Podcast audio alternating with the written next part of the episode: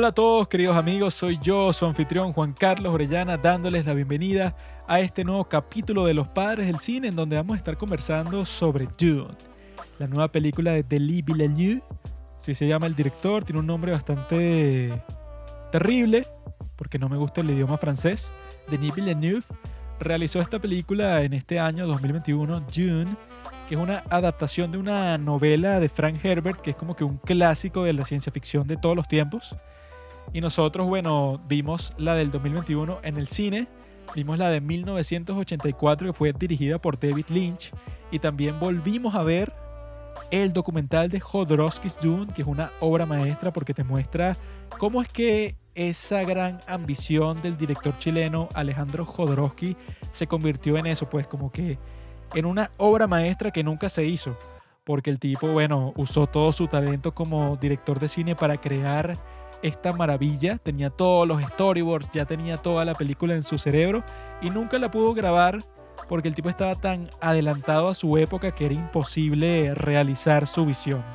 Sin embargo, eso, casi 50 años después, llegaría este gran hombre, Denis Villeneuve, que bueno, yo no soy su fan número uno, pero vi su película y me encantó.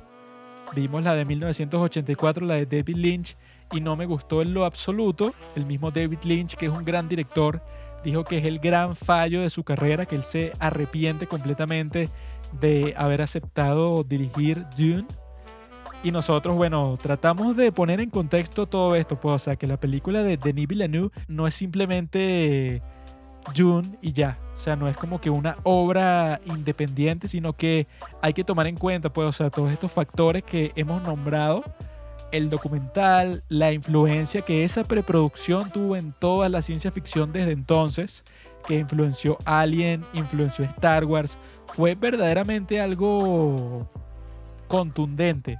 Culturalmente tocó varios sectores de Hollywood, fue algo bastante admirable de parte de Alejandro Jodorowsky, que es uno de los directores de cine más influyentes y más ambiciosos de toda la historia.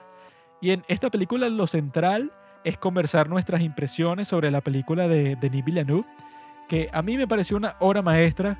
Pablo no está tan de acuerdo, le parece una película como que demasiado fría para su gusto, pero bueno, nosotros conversamos sobre todos esos factores, cuál es la verdadera relevancia cultural de esta gran película Dune. La comparamos con la de 1984, que es una completa basura, una farsa asquerosa. Bueno, a todo el mundo le pareció eso a la audiencia, a los críticos, al propio director.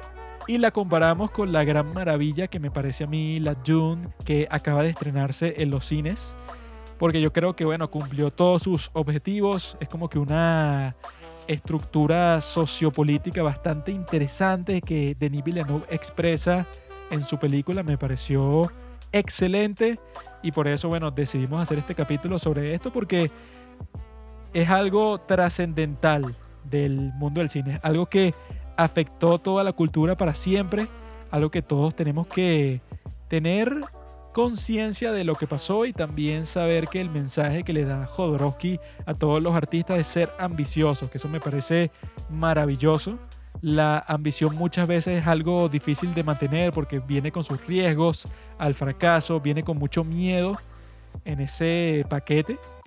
Por eso es que bueno, me parece excelente el documental.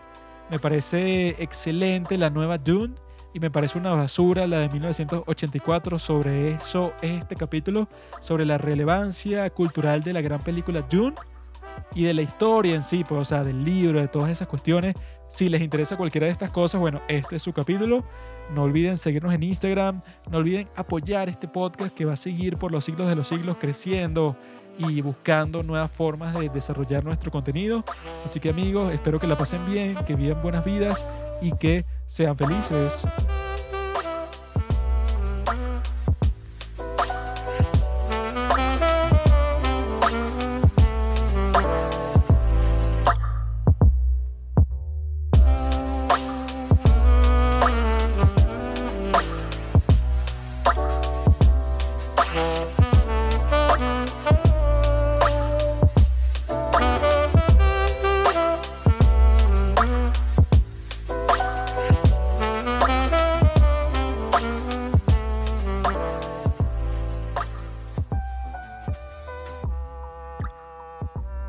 Hey, hey,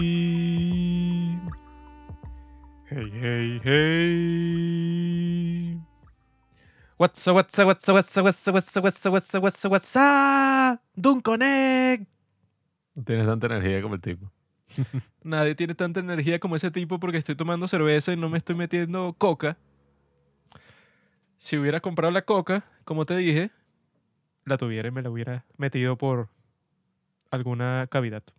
Eso no se llama así, mi bro, es perico. O sea, que no lo que pollo eres.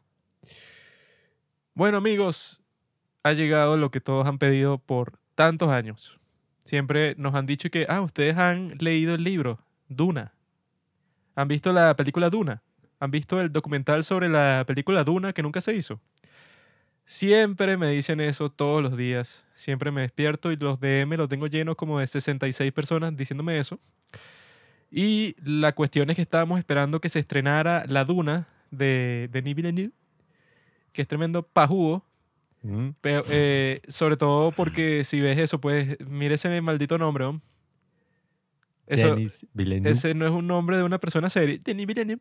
Así que se pronunció. Yo lo vi, él, él- él como que él mismo está diciendo su, su propio nombre. Y suena de la mierda. Ese no habla muy carismáticamente, ¿verdad? Denis Villeneuve. Ese habla ahí medio que, eh, well, uh, yes, we were uh, doing the film and No, it came to revelate myself. porque and- su idioma nativo es el francés y el francés es el peor idioma que se ha inventado por el hombre. O sea, el idioma más suena- romántico de la historia. Suena como si una persona te estuviera vomitando las palabras así a la cara. O sea, Ay, como que una falta de respeto incluso que se dirijan a ti en ese idioma nauseabundo. No jodido de Balzac. Sí, es una mierda. Yo soy experto es en las tierras germanas. ¿Goethe? Yo soy un genio. Yo predije el éxito de Denis Villeneuve. ¿Te acuerdas, Juanqui? Hace 10 años. No, tú no predijiste ningún éxito, sino que tú eres un maldito conformista. Mm. Yo que- dije, este tipo tiene ti- talento. Ah, Lo sí. dije desde el principio, desde la primera Eso película que cuenta vi. como predecir el éxito. Claro. Decir que tiene talento. Yo dije, este tipo será el próximo gran director. Y Juanqui me explicó que no, todas las que él ha hecho son malísimas. Jamás Eres una porquería. Dijo eso porque ya en ese momento ya el tipo era una estrella, pues ya Mm.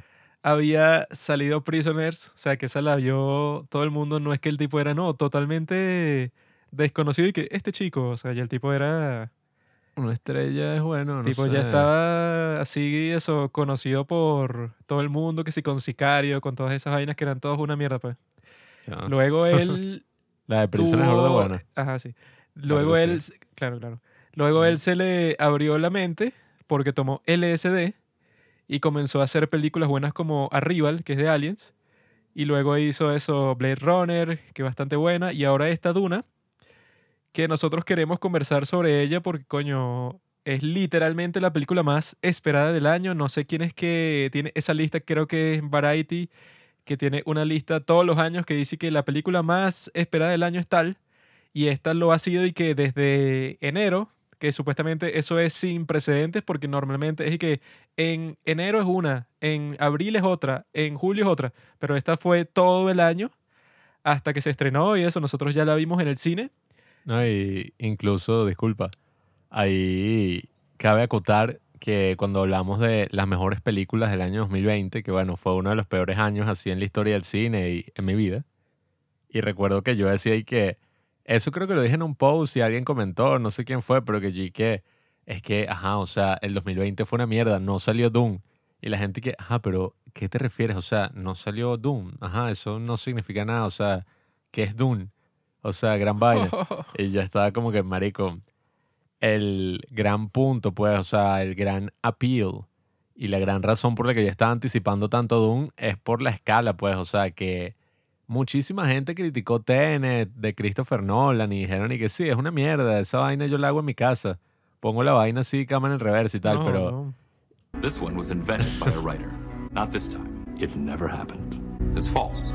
It never happened. que poner de How Dare You. You know what woke means? It means you're a loser. Y todos estaban así que, no, sí, o sea, tiene un problema de arco argumental 3 y tal, y el personaje, pero bueno, independientemente de todo eso, uno aprecia cuando las películas tienen lo que yo llamo escala. O sea, cuando una película es, oye, de verdad gigantesca, cuando tú dices, oye, mira, aquí trabajaron miles de personas, o sea, se nota que hay como una visión y una gran preocupación detrás de que, oye, sea una buena película y bueno, esta lo tiene y uno nota que no es algo vacío, ¿sabes? No es como las de Marvel, las últimas de Marvel. Uy, O sea, que mía. a mí me encantan, ajá, las, qué sé yo, la última que vi, ¿cuál fue? Endgame, más la serie de Loki y tal. Pero bueno, yo no iba a ver ni la de Shang-Chi, The Eternal sí, como que la quiero ver, Todas pero... esas se ven como una mierda. La ah, no, mentira, la última que vimos fue Black Widow. Una mierda. Y eso, o sea, ahí también tú te quedas en los créditos y vas a ver a 10.000 personas que trabajaron en ella y que seguramente tenían pasión y qué sé yo, ay, estoy trabajando en Marvel, en Disney. Pero de alguna forma la película igual se siente como olvidable, pues como medio vacía. Dune, bueno, ya hablaremos ahí de algunas críticas y de algunas cosas ahí que tiene. No hay críticas, es perfecta. Pero bueno, Lo que sí vimos fue la Doom de 1984, para Mm. comparar, y es una tremenda basura en todo sentido. O sea, la nueva es mejor así, pero infinitamente mejor en todos los sentidos es mejor. No se me ocurre nada que se diga que no, en la Doom de 1984 va a ser Bueno, mejor. sí, Nada. para mí sí hay algo No, interesante. no es para ti, no existe. Sí, sí, sí existe. Que es y que bueno, obviamente como película prefiero mil veces la Dune, la última, pues la que, la de Denis Villeneuve, porque sí se siente como una película, pues uno sí se cree la vaina. La otra es como una mamarrachada ahí. Pero, oye, no sé, o sea, a mí sí me gusta todo ese estilo que es, no sé, o sea, puede verse un poco cursi, pero todas estas, eh, estos sets así que hicieron y los disfraces así todos bizarros de los personajes. Ya hablaremos un poco más en específico de eso, pero... Sí, sí, nos vemos en la próxima Comic Con, amigo. No, vale, maldito. Parecía una fiesta de disfraces, Juan. Pero es que tienen un estilo distinto. Es como el de ahorita es súper cinematográfico, ¿no? Súper, en inglés le dicen que cinematic. O sea, la luz y la vaina. Y es como súper realista, pues toda la tecnología, todo es súper real. Esta no trata de ser realista, pero en nada, o sea, en lo absoluto. Es súper así, como digo, cursi, hasta el momento, hasta el punto de ser súper estúpida y que Sting así todo musculoso y que, oh sí. Pero bueno, Y lo más importante es que vimos el documental que ya habíamos visto antes sobre cómo se trató de hacer Doom en el año 1975, justo el año antes de que muriera Mao Zedong. Eso, es, eso es importante para el resto de la historia. eso sale al final del documental, así que... Esa es la parte más importante. Ya Un año sabrán, después moriría Mao. ya sabrán por qué. Porque él, o sea, estaba esperando que saliera la película. Y que él decía, yo no me voy a morir sin ver la película. Yes. Él vio que no la iban a financiar, él le ofreció el dinero a Jodorowsky, el tipo no lo quiso aceptar y no se hizo la película y el año después murió, pues, porque él no pudo eso, pues, no pudo soportar esa pérdida. Vimos ese documental en donde te cuentan toda la historia sobre cómo Alejandro Jodorowsky, que es uno de los mejores directores de cine de toda la historia, bueno, tampoco tanto, pues, o sea, el tipo es bueno, pero tampoco, o sea, como director, o sea, como artista yo creo que es más así reconocido como figura y tal que como director en sí. Es como uno de esos artistas así grandes que, ajá, del siglo XX y que Picasso, Dalí, eh, este es así tipo. un, Hem- un Hemingway, que es un tipo icónico, pero bueno, tampoco es que Hemingway gane el mejor escritor de toda la historia. Porque, ¿Te pasa, tía? por ejemplo, Tolkien es mejor. George R. R. Martin es mejor. Maldito nerd. Frank Herbert también es mejor. Y eso, pues, o sea, creo que podemos dejar la conversación de las cosas actuales para el final y entrar de una así a Doom. Y ya al final les diré qué ha estado pasando en los Estados Unidos de América, sobre todo con la elección del gobernador en Virginia, que yo sé que todos ustedes están pendientes de eso. Y bueno, tengo toda la información aquí que me la mandan a mí desde el Departamento de Estado, pues ahí eh, trabaja mi, mi primo como conserje y él ahí me consigue la información. Yo estuve investigando sobre todo, sobre la película, sobre todo. O sea, yo tengo todo ya, leí los libros, los seis libros. Esa es la cuestión, pues, que nosotros ajá, vamos a conversar sobre Doom, pero no hemos leído los libros. eh, porque sería imposible para un capítulo del podcast, porque yo vi por ahí, ¿verdad? Que son del universo de Doom como tal. Creo que son como 21 libros, ¿verdad? Todos los escribió Frank Herbert. Eso es lo que voy a decir ahora, amigo.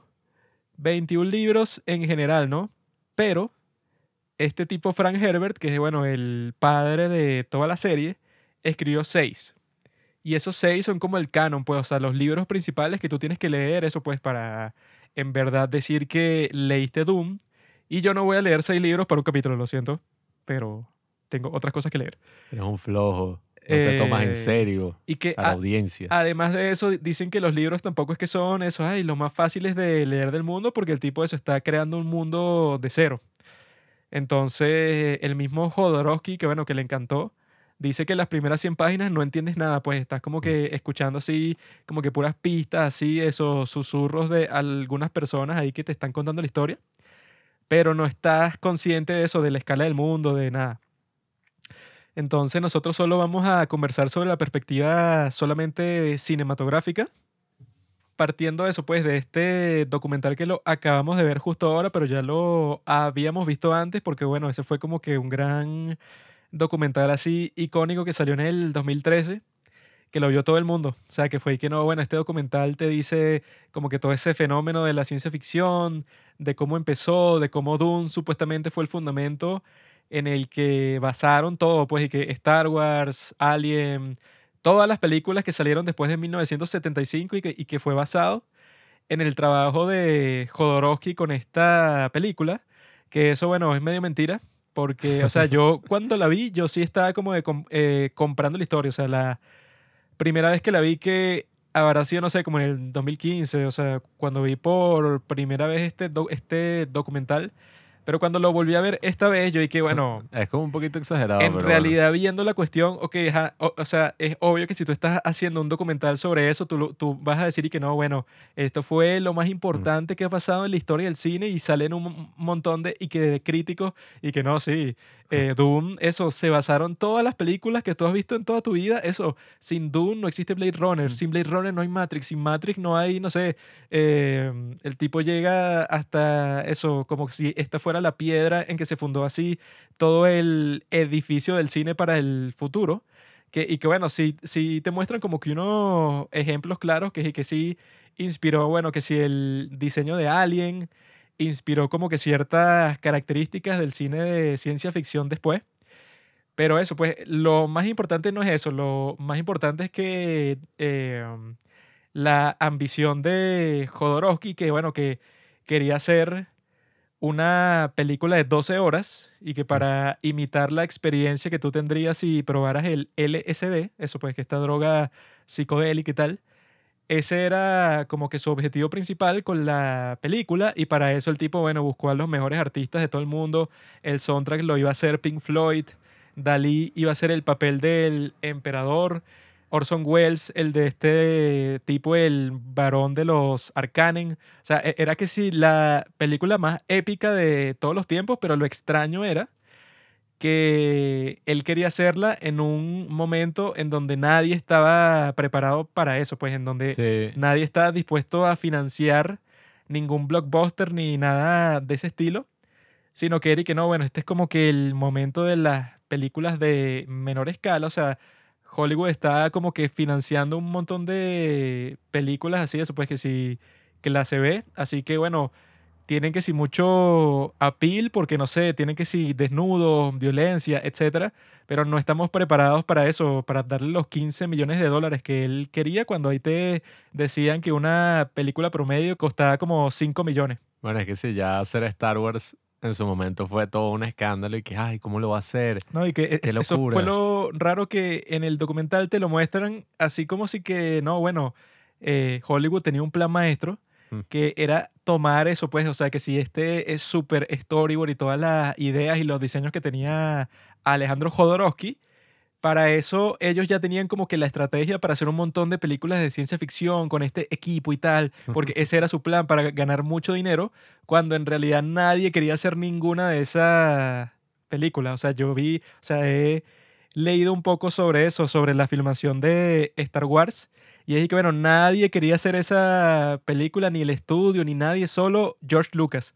Y entonces, y que Alien, eso, pues, y que nadie está súper emocionado y que este va a ser el futuro de la ciencia ficción. Para nada, o sea, todos con estas grabaciones no fue así. Y que, claro, el plan de Hollywood para empezar a ganar mucho dinero con la ciencia ficción sino que todas esas películas eran como que súper descabelladas y tuvieron éxito, no sé, porque el público estaba como que más preparado para eso, pero no porque los estudios están súper entusiasmados y que esta es la nueva revolución del cine. Claro, es que era un momento ahí muy distinto al que estamos viendo actualmente en la historia del cine, porque claro, en esos momentos todavía no existía esta idea así del blockbuster de verano o de esta gran franquicia. Eh, Prácticamente no había casi que ninguna franquicia y las grandes películas eran, bueno, las películas históricas, las adaptaciones así de novelas y que, bueno, la película, la adaptación del Doctor Sivago, una épica de horas y media, así, en todo el mundo. Porque, claro, el mayor blockbuster había sido originalmente lo que el viento se llevó. Y de ahí es que, ¿sabes? Estas grandes películas así históricas, la misma, bueno, Lawrence de, Ala- de, de Arabia, Lawrence de Arabia, eh, que también era como, wow, una épica así que de verdad pasó en la vida real.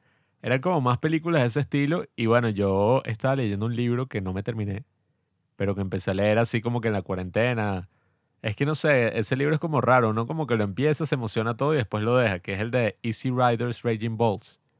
Porque en verdad te da como un pocotón de. Yo leí un rumores. poquito de ese libro, pero yo creo que la razón por la que pasa eso es porque te está contando historias sobre, no sé, que si Mm. 10 películas distintas al mismo tiempo. Entonces tú Mm. llegas a un punto como que te medio pierdes y que ya va, ¿cuál película es que era esta aquí? Sí, o sea, te cuentan como la generación de, ajá, el sex, drugs and rock and roll básicamente salvaron a Hollywood. Porque bueno, Hollywood ya estaba ahí como en un periodo medio raro, así a finales de los 60. eh, los grandes estudios que sí hay, bueno, estas grandes figuras, pues los que habían fundado el estudio ya se estaban retirando. Y básicamente como que llegaron todos estos jóvenes que habían salido de la escuela del cine y que mira, dame un chance. Porque coincidencialmente, claro, era la época así de Woodstock, finales de los 60. Había salido Easy Riders, que era una película que básicamente hizo un drogadicto eh, con su amigo viajando por Estados Unidos y grabando una vaina ahí toda loca. Y la película se volvió, bueno, un éxito así de la taquilla, fue a Cannes. Eh, la película, si la ves ahorita, te quedas como que, ¿eh? ¿What? Pero en su momento, obviamente, fue un mega boom porque nadie Sí, se bueno, yo esperaba eso. la vi en Netflix y yo vi que, bueno, en su contexto histórico y tal, debió haber sido eso, pues como que la mega sensación porque tenía todos los temas así de la época y eso. Pero cuando yo la vi, que bueno, la historia es como que no, el motociclista ahí que lo joden en todas partes y está llena de encontronazos así violentos y eso, o sea que era así como que eh, rebelde pues para la época, pero de que yo eso no sé, que sí me encantó y que yo estaba que... "Neh". Sí, es como una película así súper loca. O sea, eh, por eso el libro es interesante porque te cuenta como que las historias detrás de todas estas películas que ahorita son, bueno, los mega clásicos así de la historia del cine. El Padrino, Tiburón, Star Wars. Todas estas grandes películas de los años 70, Taxi Driver, que en su momento eran, bueno, unos tipos que sí, o que habían salido de la escuela de cine y estaban ahí como que quiero hacer películas tal o que eran como que estos freaks, pues, o sea, estos tipos así, no sé, que llevaban unos años ahí intentando hacer cine, habían hecho algunos experimentos ahí con algunas películas, el mismo George Lucas, que hizo esta toda rara y que THX 100 no sé qué vaina. No sé cómo es que se Que esa llama. es terrible. Sí, o sea, Creo que se llama THX 181, creo. que esa, algo así. él era como el protegido de Francis Ford Coppola esa, es la que, más, "Hazla". esa, esa yo creo que es la película más aburrida que he visto en toda mi vida, quizás. Sí, o sea, son películas así bizarras, pues el mismo Francis Ford Coppola estaba haciendo unas películas ahí como de mierda, eh, estaban como que en todo eso Sí, y es que- bueno, Si tú estás en ese contexto, que todo el mundo está em, tomando riesgos con todos estos cineastas, pues, o sea, que son todos así principiantes. En el caso de George Lucas, él hizo American Graffiti, que fue un éxito, entonces fue ahí que, ah, bueno, entonces te vamos a, a dar el chance que experimentes así, no sé, con una idea personal loca que tú tengas, que fue Star Wars. Pero fue porque eso, pues, porque estaban como que en una época así para experimentar con nuevos conceptos, pero que eran muchísimo más baratos que lo que proponía Jodorowsky, pues. que era, bueno, este tipo eso, pues, o sea, que ya tenía como que todo esto cuadrado y que no, con los mejores artistas y va a ser la película más épica de toda la historia y va a costar muchísimo así, pero bueno, que va a valer la pena porque yo quiero que dure 12 horas y que sea como esta experiencia que no es así solo eso, pues una película y ya, sino que sea como que algo místico. Así, o sea, que él decía que vaina la, cambia el mundo. la gente que él contrataba para la película no eran así como que técnicos, sino y que no, ustedes son guerreros espirituales. Entonces, como que se tomaba en serio que esta iba a ser como que su obra maestra. Y que bueno, ahí tú puedes ver, o sea, si en- el contexto ese, pues, o sea, que dijo Pablo, si tú tratas de hacer una película así blockbuster, pero como si tú estuvieras ya en eso, pues, que si en el siglo XXI, cuando las películas así de grandes presupuestos se volvieron las más populares de todas. O sea, que yo lo vi tratando de ver ese contexto así, que si con...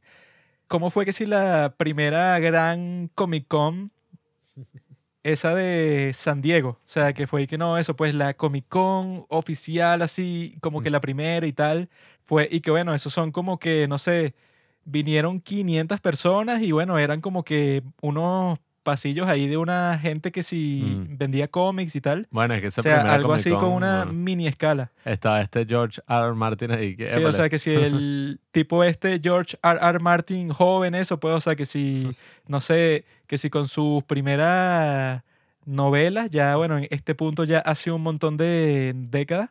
Y bueno, si tú comparas eso con el Comic Con del día de hoy, eso que van millones de personas y las entradas se acaban como en cinco minutos y van todos los, los actores famosos del mundo y estrenan series, estrenan películas y eso, o sea, tienen esos paneles, esos que se hacen súper populares que entrevistan pues a todos estos actores y tal. O sea, ya es como que un súper evento de la cultura pop que eso, como que nadie se lo puede perder de las personas que ya están como que en todo ese mundo de las películas de cómics, de fantasía, de ciencia ficción, etcétera.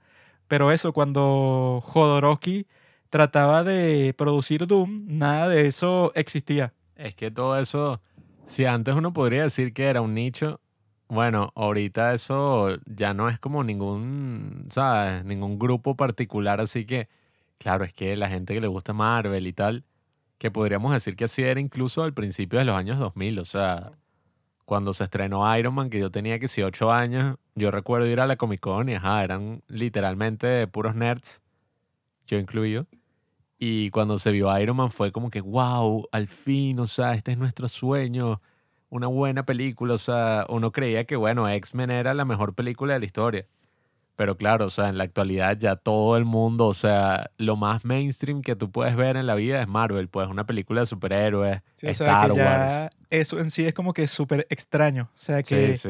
algo que era como que un mini nicho que cuando le gustaba eso, pues, o sea, que si a las personas de la época, que si en los 70, 80 y eso, es y que, bueno, este es el grupo de los perdedores que leen como que unos dibujitos raros en estas historietas y que no, del superhéroe y tal.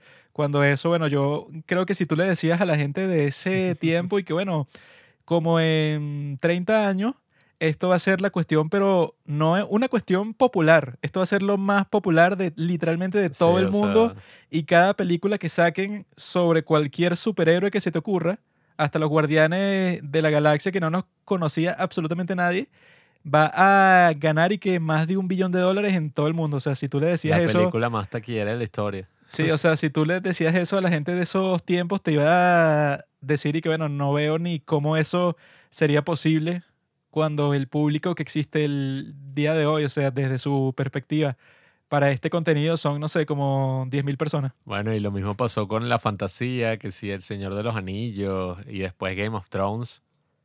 Eh, bueno, ahorita está pasando, no sé si decir con los K-drama, pues, pero ajá, el juego del calamar. Eh, quizá pase pronto con el anime, que ya está medio pasando. llegará un punto en que los K-drama será lo más mainstream. O sea, que cada K-drama que sale ganará trillones de dólares así en todo el mundo. No sé ni cómo, pero eso, pues, o sea, bueno, ya si Disney Plus está produciendo un K-drama. películas de K-drama. O sea, un K-drama comprimido en una sola película y gana billones de dólares Ya solo en China, que está ahí al lado, y eso, todos los, los personajes son asiáticos. Sí, bueno, o sea, la cuestión es esa, como que todas esas comunidades se han vuelto así súper locas. Y por eso yo sí concuerdo con la frase que dice en el documental, que es como que, bueno, de entre todas las películas, probablemente Jodorowsky's Dune es la película más adelantada a su tiempo, pero bueno, por muchísimo. O sea, es una cosa loca. O sea, yo creo que incluso si sale ahorita. Eh, ay. Ajá. Si sale ahorita sería como que, oye, está buena, está la cosa, pero vamos a ver. O sea, es un poco arriesgado. No, no, fue como yo te dije, si sale el día de hoy así exactamente igual, no fuera una película, sino que se lo produce Netflix y hacen Sí, una sea- serie así súper épica sobre Doom.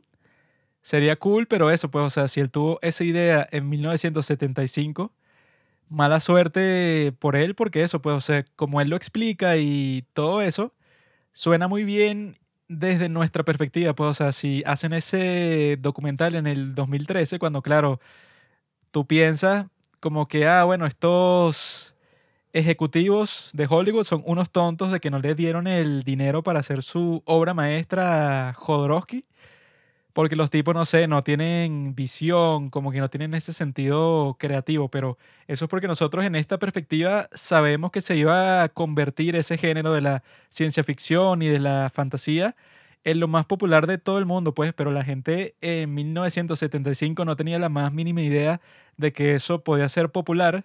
Por eso es que cuando se estaba produciendo Star Wars, todos y que bueno, esto es una gran pérdida de tiempo.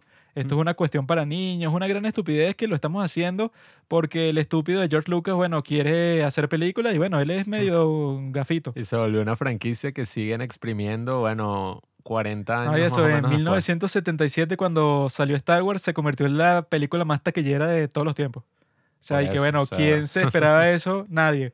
No, y eso, pues, o sea, se crea como que la idea de franquicia, que es algo súper común. Ahorita todos quieren ser una franquicia, o sea, ay, no, la historia de Juanqui, no, la historia de Juanqui parte 2, porque entonces, y la precuela y la secuela, y no, en el mismo universo de la historia de Juanqui, ahora la historia de Pablo, que es el otro personaje. Ay, que aquí puedo volver a contar la historia que conté en nuestro capítulo 17, que fue Ah, sobre. Star Wars. Buscaste cuando No, hablamos no de eso. busqué mi mente. Ay, mi mente es sharp. ¿De qué fue ese capítulo? Star Wars, bro.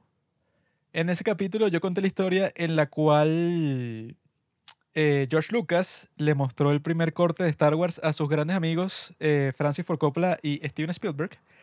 Y este George Lucas está así como que todo deprimido, porque Mm. que él le mostró ese corte como que a los productores y tal, ahora a sus amigos, ¿verdad? Y él está de que esta película, nah, o sea, a mí me gusta pues, pero yo creo que la gente no le va a gustar, eso va a ser un fracaso y mi carrera se va a terminar, pues, o sea, esta va a ser la última película que voy a hacer, a nadie le, le va a gustar. Bueno, porque ya él en esa época sí era así medio, o sea, el tipo así deprimido, así cerrado, que no hablaba con mucha gente. Sad Boy. Era un tipo así. Pero eh, este Francis Ford Coppola fue que no me gusta mucho. Pero Steven Spielberg fue que, mi bro, esta es que sí, la mejor película de todos los tiempos. Y George Lucas y que, claro que no, tonto. Y Steven Spielberg y que, ah, bueno, si no me crees, eso, yo te apuesto, creo que era como el 5%, ¿no? Porque eso, pues en el contrato de los directores y que no, y que eso, pues, y que tú te llevas el 5% de la ganancia total de la película. Tenía eso tanto George como Steven, ¿no? Entonces Steven le dijo a George y que mira, mi bro, yo voy a sacar ahorita encuentro cercano de tercer tipo, ¿no? Y yo te apuesto 5% de las ganancias esas que me, que me tocan a mí por el 5% de Star Wars. O sea, eso, pues nosotros vamos a hacer ese intercambio. Y este George Lucas, como eso, Steven Spielberg ya era el gran director, dije, coño, este tipo es medio estúpido. Este me está ofreciendo el 5% de su película que va a ser un blockbuster por la mía, que es una fantasía estúpida ahí que yo creo, o sea, este tipo es gafo. Y este George Lucas y que no, yo estoy medio deprimido, yo cuando sea el estreno yo me quiero ir así que sí, para una isla y tal, totalmente aislado, porque yo no quiero saber absolutamente nada sobre qué es lo que va a pasar con mi película, porque yo sé que me van a estar llamando que sí para reclamarme los del estudio. Y el tipo se fue para el carajo cuando fue el estreno y cuando volvió, no joda, ya la película era que sí, la vaina más popular de todos los tiempos. Y este Steven Spielberg, bueno, no sé cuánta plata se habrá llevado de esa apuesta que hizo con George Lucas, pero el tipo ahí se ve que es un genio porque fue el único de los tres que reconoció y que no, esta película es buenísima, weón. Es que claro, o sea, había que tener una mega visión en esa época para predecir y que bueno, esto se va a volver un mega éxito. Y al mismo tiempo sí me gustaría decir que Jodorowsky's Dune sí ha sido una película, pues un documental que tuvo una gran influencia en mi vida. Porque esa nosotros la vimos como en el 2014, más o menos. O sea, acaba de salir recientemente. Y yo tenía en ese momento, bueno, 14 años, pues en el, yo nací en el año 2000, entonces yo recuerdo que en ese momento ya estaba como que, wow, esto es una locura. O sea, no había visto ninguna película de Jodorowsky. Porque claro, uno ve la película, el documental este, y uno dice que eso es ejecutivo y tal. Pero es que simplemente, o sea, Jodorowsky es un cineasta tan experimental, tan alternativo, que yo creo que ningún ejecutivo le va a dar plata. O sea, tú ves cualquiera de sus películas y dices y que no, marico. O sea, esta vaina no la puede ver una familia. Oye, eso y lo raro que él dice, ¿verdad? Es y que no, bueno, ajá, yo primero dirijo de Holy Mountain, la montaña sagrada que ya nosotros la, la conversamos en este podcast, en nuestro capítulo que se llama ¿Qué es la realidad? Y él dice que, ah, bueno, este John Lennon me dio un millón de dólares para producirla, sí, pero me lo dio, bueno, tómalo, o sea, sin restricciones. Y yo en esa película hice lo que me dio la gana y es que sí, una de las mejores películas de todos los tiempos. Ahora quiero hacer Doom, cuesta 15 millones de dólares y el tipo como que enfocó la producción exactamente igual. O sea, Mm. con tal de que él lo dejaran hacer todas las cosas que él quería y que le dieran 15 veces más dinero. Que yo, eso, volviendo a ver el documental, yo vi que, bueno, obviamente que la dinámica no va a ser la misma. ¿no? O sea, si aumentaste tu presupuesto 15 veces, obviamente que vas a tener que lidiar con un montón de cosas fastidiosas, pues con productores, con sindicatos, con un montón de cuestiones que antes no habías experimentado porque eso, hiciste como que películas así súper artísticas y alternativas, pues.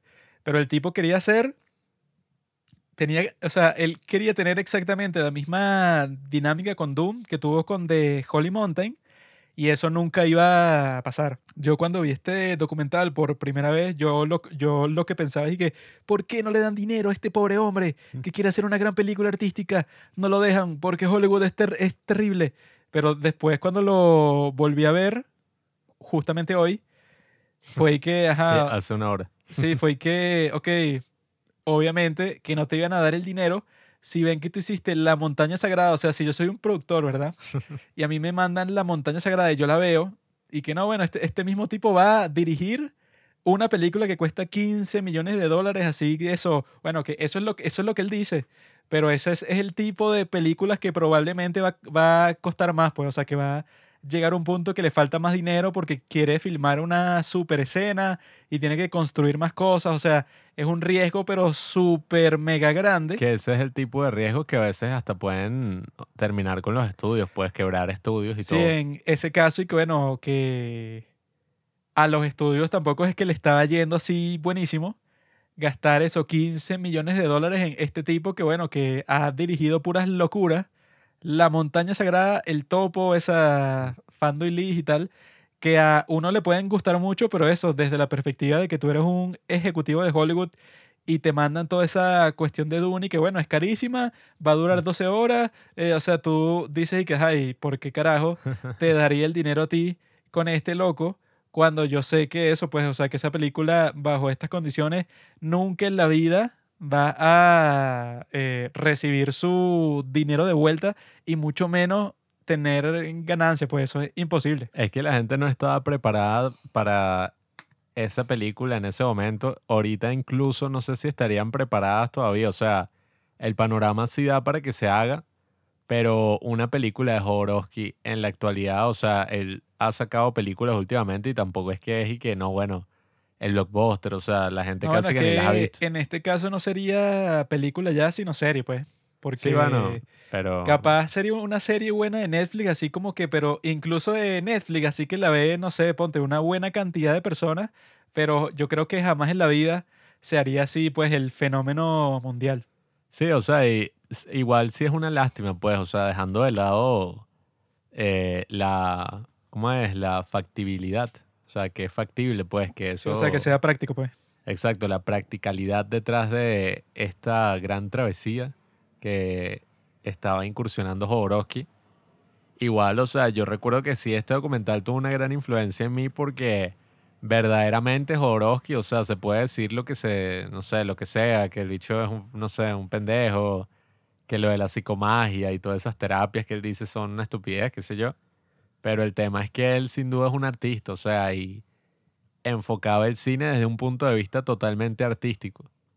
Que bueno, eso es algo que obviamente falta en general, o sea, en el cine siempre falta como que esa noción de el cine como arte, porque bueno, al final el cine también como siendo un negocio, y sobre todo en Hollywood, pues, que es el cine más industrial de todos, ahí obviamente es como muy difícil que tú consigas un cineasta que, bueno, lo haga por pretensiones puramente artísticas, pues, como tenía Jodorowsky, que no sea como que, bueno, también tienes que considerar, eh, no sé, si esto va a ser rentable, si se pueden sacar secuelas, si esto, lo otro. Entonces, claro, ver esta película, uno así como joven, yo con 14 años y ver como que, wow, o sea, este tipo está que si haciendo la película más ambiciosa del mundo, no tuvo éxito, pero independientemente de eso, el tipo está ahí que, bueno, pero igual, o sea, ese es el tipo de cosas que uno como artista debe hacer, pues.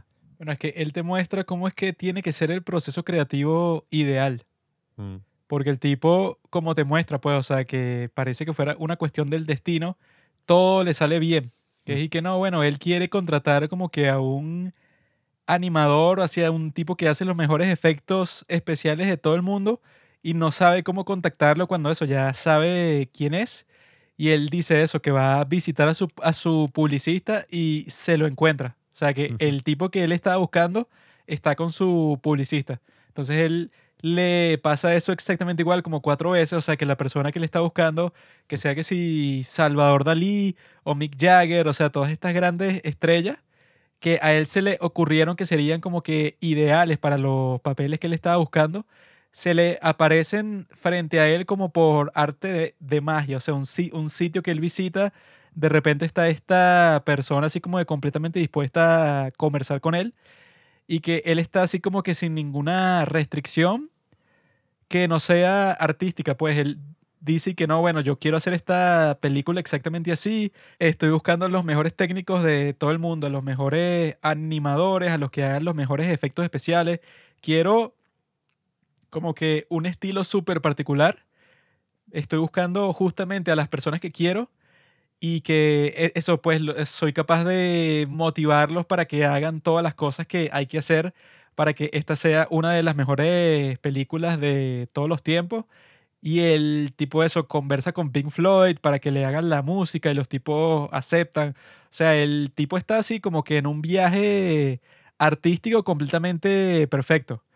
Pero ahí es que te muestran, pues, o sea, las dos cosas, pues, o sea, tú puedes ser el artista más talentoso de todos los tiempos, eso, pues, y ser un buen director de cine porque tienes poder de convencimiento, tienes eso, pues, como que la retórica para decirle así a las personas que estás buscando y que, bueno, yo sé cómo convencerte y cómo comunicar exactamente qué es lo que yo estoy buscando que tú hagas. O sea, él tiene todo eso así, pero a la perfección. Sin embargo, eso pues cuando él tiene que combinar ese aspecto con el aspecto de que tiene que financiar la película de alguna forma, ahí es donde falla. Entonces, ahí, es eso pues, o sea, te muestran que en ese caso cinematográfico, tener eso nada más no basta. O sea, te están mostrando ese proceso idealizado porque él sabe exactamente qué es lo que quiere y las personas que él busca para participar con él, todos aceptan.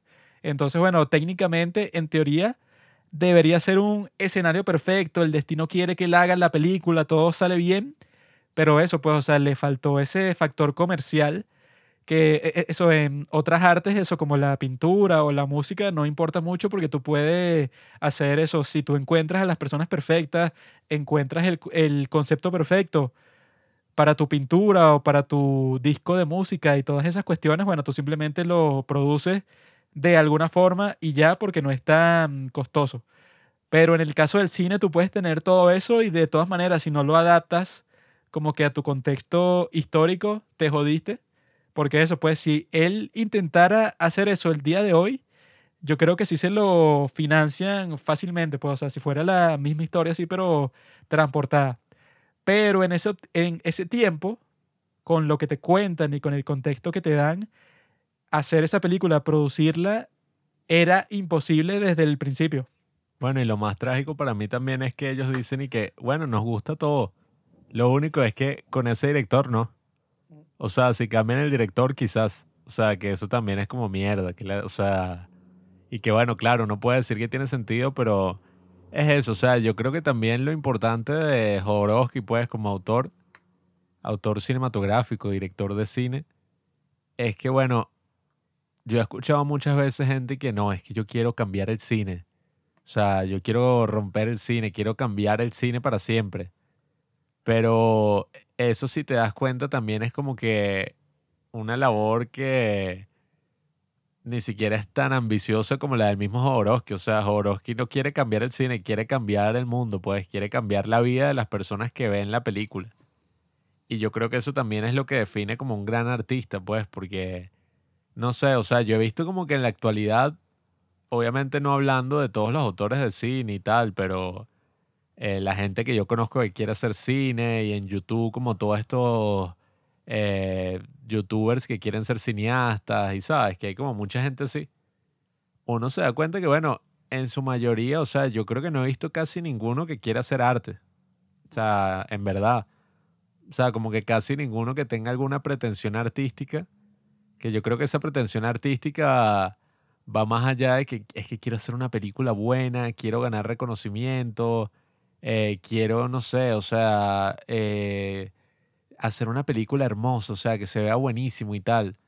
No, sino que yo creo que esa pretensión artística es precisamente eso, pues tú quieres cambiar la vida de las personas que vean tu película, tú quieres hacer un impacto en el mundo. Oye, en ese caso, o sea, tú quieres hacer algo pero que sea tuyo. O sea, porque esa gente que tú dices, pues, o sea, que si youtubers y tal, que quieren hacer películas como que dicen y que no, bueno, yo quiero hacer algo para parecerme, no sé, que sea Taika Waititi. O sea, yo quiero crearme como que una carrera parecida a la de él, porque eso, porque me gustan sus películas, porque él también actúa, porque hace tal y tal y tal. Cuando es que, bueno, o sea, tú no, eh, de esa forma tú no estás como que tratando de crearte algo para ti mismo, sino que tú estás de que, bueno, a mí me gustaría ser él y que, bueno, entonces voy a tratar, no sé, como que de aproximarme lo más posible a su estilo o eso como que a la sensibilidad artística que él tiene. Pero obviamente, o sea, no puedo ser él literalmente, pero voy a, tratar como que de imitarlo. Y eso es como que lo menos ambicioso de todo el mundo, cuando en el caso de Jodorowsky, en este documental, el tipo estaba tratando de crear algo, pero que no ha existido nunca. O sea, que existiría como que 30 años después y así como que eso, incluso en menor escala. O sea, es como si él tratara de hacer eso, Los Vengadores, Infinity War, Endgame en los 70. Algo que es, que bueno, obviamente que eso nunca iba a salir bien, pero bueno, el hecho de que tú no solo tuviste la idea, pues, sino que el tipo eso como que preparó el proyecto así completo hasta el último momento. O sea, que dicen y que no, bueno, ya lo cancelaron cuando todo lo que se puede hacer de preproducción se hizo. O sea, ya toda la película tenía storyboards. ya a construir los sets. Tenían todo cuadrado, pero eso, todas las escenas, todos los personajes, actores, etcétera, lo que le faltaba era el dinero, que es lo más importante. Y ahí que, bueno, cancélenlo. Que es que para todos los que estaban involucrados ahí, debió haber sido que si lo más doloroso de todo el mundo. Sí, es que, coño, eso es lo que esta película creo que sí contribuye, pues, y ha tenido como que un buen impacto, pues, en, en mi vida en general. Y esto va un poco más allá de Doom, porque claro, Doom, que ya entraremos ahí con las otras dos películas, es toda esta historia y toda esta Biblia, pues, de la ciencia ficción. Sin embargo, este documental no es tanto sobre Doom en sí, sino sobre el sueño de un hombre y cómo alguien está dispuesto, bueno, a, tener esta ambición de básicamente revolucionar el mundo. eh, cambiar la vida de la gente con su película. Entonces, claro, o sea, si tú combinas Doom, que ya es una historia así sobre un profeta en un mundo totalmente extraterrestre, en un mundo ahí totalmente desconocido, con una persona como Jodorowsky, que si tú ves la montaña sagrada o el topo, tú te quedas como que, bueno, ¿qué carajo es esto? Era como, claro, una combinación perfecta, pero bueno, no se dio y lo importante es que uno se queda como que con esas lecciones, pues esas lecciones de vida, que creo que sí es algo que, oye, es un documental que a mí me encanta, o sea, que yo creo que todos los que quieren hacer cine lo deberían ver, porque claro, o sea, te muestras ese lado del cine que casi ya, o sea, todos estamos claros que el cine es el séptimo arte, o sea, no hay duda de eso. Es incluso estúpido, yo conozco pendejos por ahí que es solo entretenimiento, o sea, gente así que es como que, bueno, marico, te saltaste como los últimos 80 años de la historia del cine, no sé. Pero el tema es ese, o sea, yo me he dado cuenta en las producciones así muy pequeñas que hemos hecho, pues de cortometrajes y en general, pues toda la gente que conozco que quiere hacer cine u otros artes, pero sobre todo en el cine, pues que se ha vuelto súper famoso en el día de hoy. Es como en su época, ¿sabes? En, el siglo XIX, en el siglo XVIII, eh, como era la música clásica, ¿sabes? Todos estos compositores, todos estos grandes artistas, bueno, ahorita obviamente tienes así los raperos y eso, pero yo creo que en el sentido de prestigio es como el arte del cine, es como que, ay no, todos estos grandes autores, Tarantino, tal, los directores del cine. Entonces creo que no sé, o sea, mucha gente se mete es como más con una idea de glamour, ¿verdad? Como que, no, es que yo quiero ser, es como este tipo y ser así súper famoso y hacer mis películas y vaina. Sí, que no es tanto de que eso, yo quiero ser, no sé, actor, cinematógrafo, director Mm. en sí, pues, o sea, yo quiero hacer una película en donde estoy sobre este tema, o sea, ya tengo como que el concepto se trata de tal y tal cosa y bueno, la quiero hacer como de con este enfoque. No es tanto eso, sino y que a mí me gustaría trabajar en Hollywood, que es Sí. que, bueno, eso yo creo que no tiene mucho que ver con el arte en sí, o sea, que no es como que tú lo quieres hacer, o sea, que si lo comparas con cualquier otro arte, es que, no, yo no quiero hacer- eh, hacer música, yo quiero tocar piano para el rey de Francia. que es que, ¿qué? O sea, Sí, yo o sea, creo que esa clase de motivación es muy extraña, pues. No es así como que muy natural que resulte en otras artes que siempre comienzan y que, ok, primero comienza a practicar tú cómo pintas. Cuando llegues a pintar algo así, coño, más o menos es que, no sé, que empiezas como que a experimentar para crear como que tu propia voz y luego de todo eso es que hiciste tu primer gran cuadro y que, bueno, ahí es que, no sé, tienes tu primera exhibición y tal y que tener un concepto y que, no, bueno, yo quiero pintar, pero tanto, o sea, yo quisiera pintar más como que, no sé, para el Papa. O sea, yo quiero estar allá como Yeah. que la yo quiero que el, Papa, Sixtina. que el Papa me dé la oportunidad, o sea, que él como que me llame un día y que mira, vi el dibujo que hiciste, Sí, que llégate no, y pinta la bueno, catedral. Sí, o sea, te voy a dejar aquí, no sé, esta pared de la Basílica de San Pedro para ti. Que es que, bueno, o sea, sería fino que eso pasara, ¿no? Sería chévere. Pero esa no puede ser tu motivación principal y que yo quiero actuar en Hollywood, quiero actuar, no sé, quiero ser el nuevo Chris Pratt, ser así el protagonista de los Guardianes de la Galaxia 4. Que es que, ok, o sea, porque esa, ¿qué, qué clase de motivación de mierda es esa? no? No, y que yo creo que incluso a mí, o sea, y esto es honestamente, pues sin tratar de sonar pretencioso, si a mí me dicen, mira, Juan Pablo, haz una película en Hollywood, o sea, te lo ofrezco, llégate mañana, ya tengo el pasaje, te lo mando, ve mañana al aeropuerto y nada, haz la película que te dé la gana en Hollywood. Yo creo que diría que no. O sea, Yo lo que se haría es un drama coreano. y que bueno, claro, yo tengo muchas ideas. O sea, Puede ser un alien que viaja en el tiempo para que su novia no nazca, porque lo está fastidiando mucho. O sea, si a uno le ofrecen eso, yo diría como que, marico, pero yo todavía no he hecho ni mi primera película. O sea, yo quiero es tener un viaje, pues, un viaje como en cualquier arte, que todo es un proceso, pues. Y por eso es que yo pienso que hay que rodearse como más de estas ideas y de estos grandes autores, de estas figuras. Podría decir que otro que también es así, bueno, Tarkovsky. Un Bueno, eso, aquí este Tarkovsky, eso podcast. pues el tipo, si él dijera que yo quiero dirigir la nueva, no sé, 2001 Odisea en el espacio y que, bueno, huevón, o sea, es medio estúpido, ¿no? O sea, que tú, no, bueno, yo soy ruso, pero me voy para los Estados Unidos y dirijo actores así estadounidenses, pero yo no sé inglés. O sea, es algo que ya pensándolo es estúpido.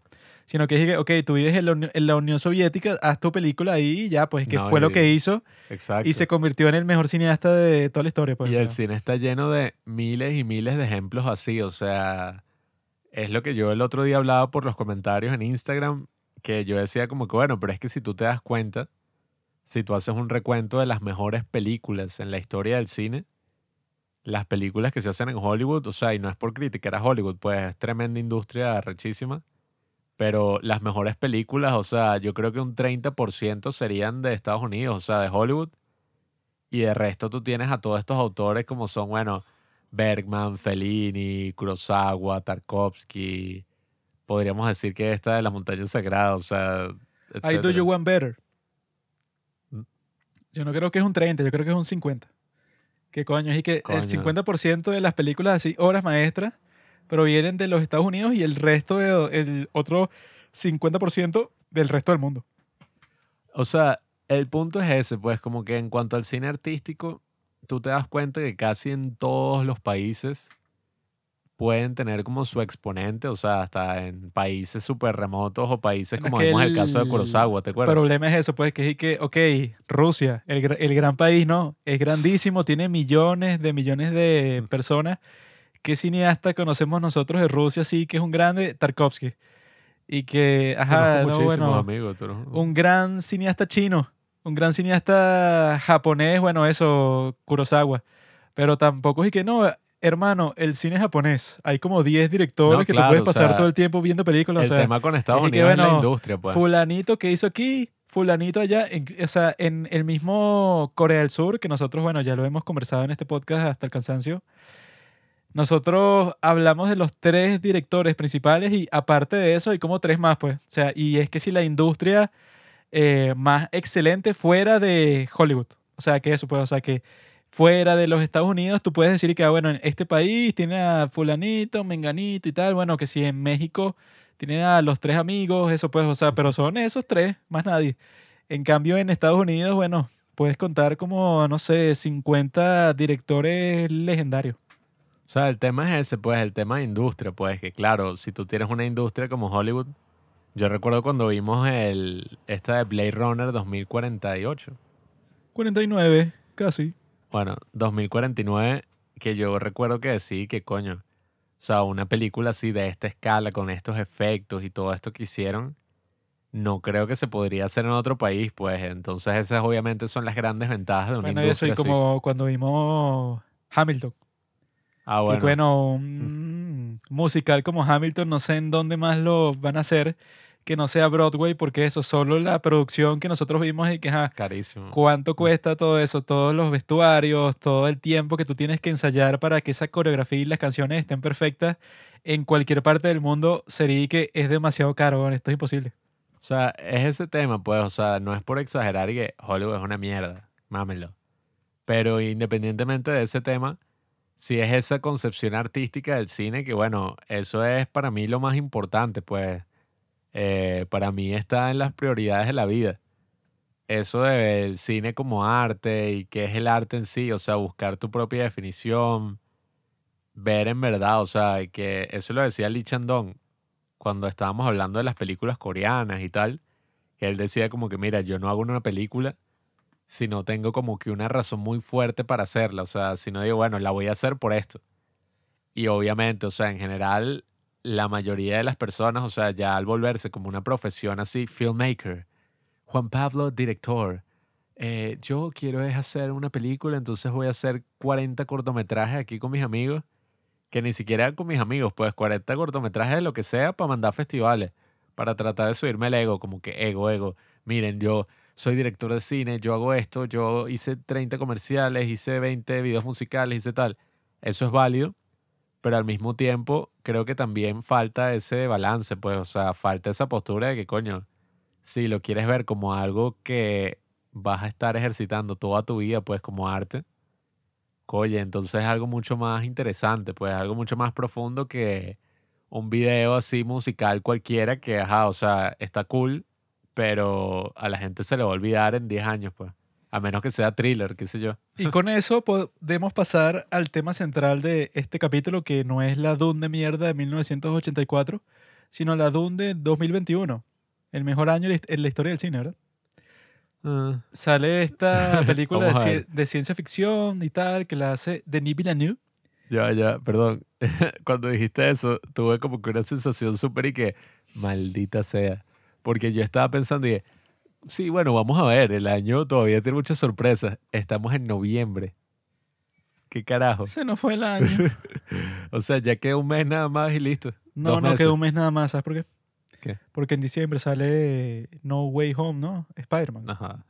Y eso va, o sea, va a ser tan increíble que tu año va a ser, o sea, se va a sentir mucho más largo porque va a ser una out of body experience. Faltan buenas películas todavía. Creo, Falta una Spider-Man y ya, ¿no? No, Terrence Malick hace que la nueva Uy, Scorsese no sé si ¿Crees que va a ser otra. buena, huevón? Ya Sí. Terrence Malick murió, mi brother. Hizo de Trios Live y se murió. Hizo la mega película del 2019. Ese es malo. Ya. Ahora eso, pues, esta película de Dune, ahora es que les voy a decir toda mi investigación sobre de qué se trata Dune. La que- guerra de Afganistán. La persona así común y corriente, así de la calle, esa persona no entiende, esa persona no puede saber de qué se trata, porque es algo muy complejo. Es como dijo mi amigo Denis Villeneuve, esto es como Star Wars, pero para adultos. No son peleas de niñitos, eso, con sus espadas láser y sus jueguitos. Esto es algo de la realidad, de la historia. Es como la de las precuelas de Star Wars. Lo que decía, creo que era Conan. Que el bichi que fue a ver Ah, la amenaza fantasma y dice, miren, Star Wars está de vuelta, vayan a verla.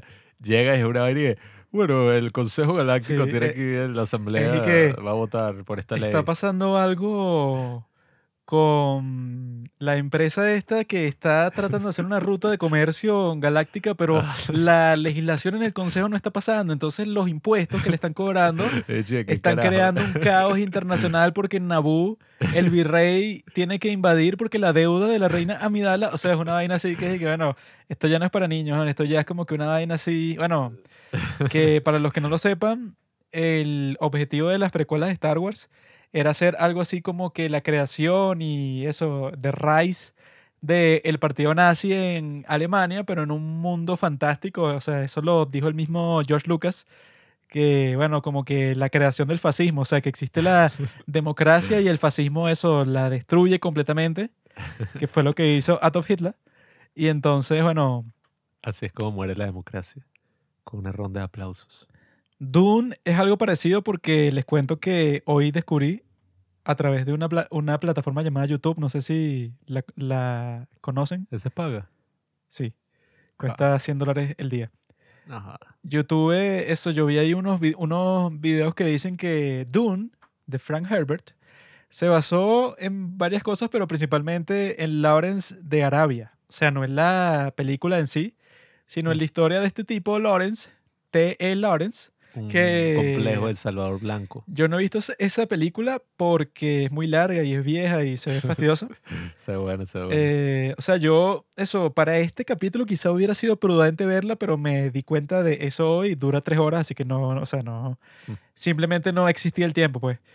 Pero el punto es que eso, pues, esa de Lawrence de Arabia, toda esa historia que al parecer es de este tipo Lawrence, que es de Inglaterra, pero el tipo como que se une en Arabia Saudita como que unos rebeldes porque van a eh, rebelarse contra los colonialistas que son los ingleses.